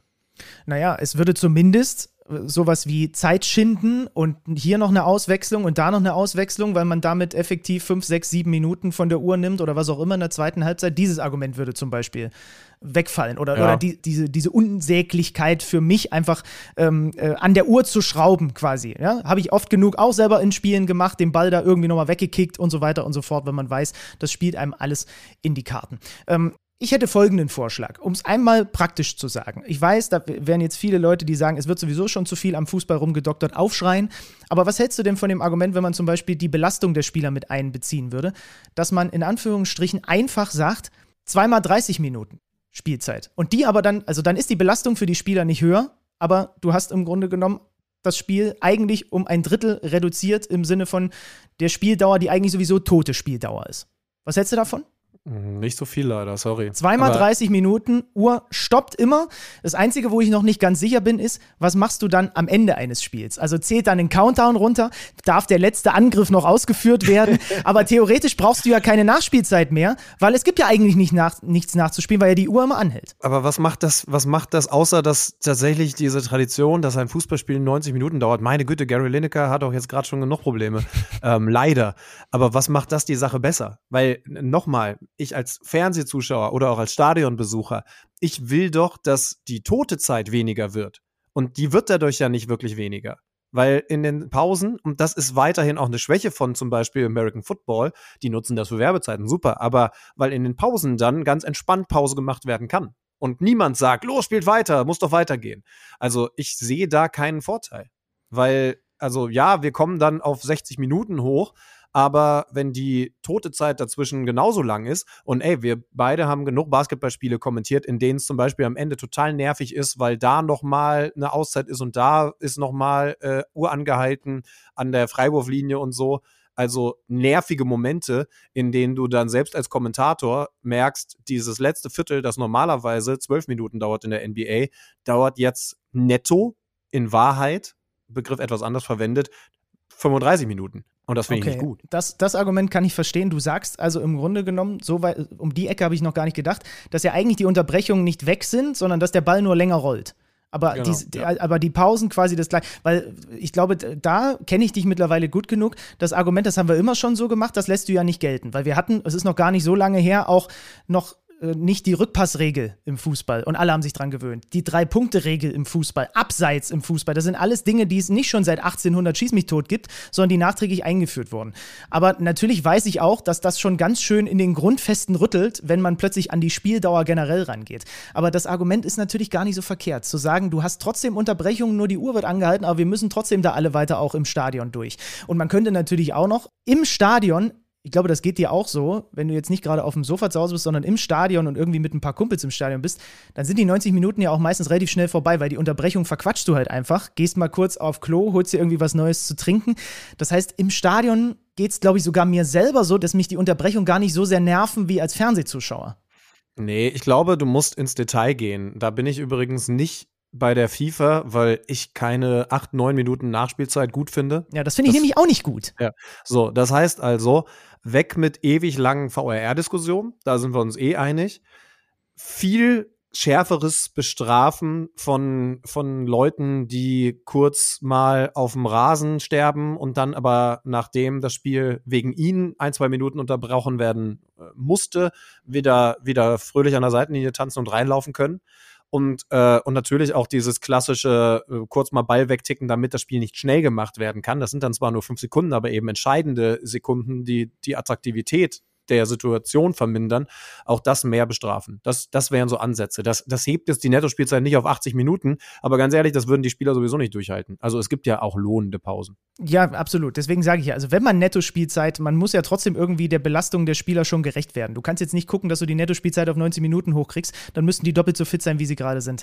Verdammt, der Schlüter hat mich ausargumentiert. Die Pausen bleiben. Es würde gar nicht so viel bringen. Haben wir Glück gehabt, oder? Also kurz, Leute, kurz war es, also es war mal ganz knapp, ihr habt das wahrscheinlich ja auch gespürt, dass das Fußballspiel nicht mehr 90 Minuten ist und wahrscheinlich hätten, also wahrscheinlich wäre der Ball dann auch nicht mehr rund gewesen und die Deutschen gewinnen am Ende sowieso schon lange nicht mehr. Aber ganz kurz war es mal und dann konnte ich aber Zander gerade noch einfangen und er schickt jetzt den Brief an Colina nicht ab. Ja, wir haben wir es immerhin ausdiskutiert, Schübenmann. Zum Ende so einer Folge kann man doch sowas auch mal besprechen, oder? Ist sehr gut. Ist ja.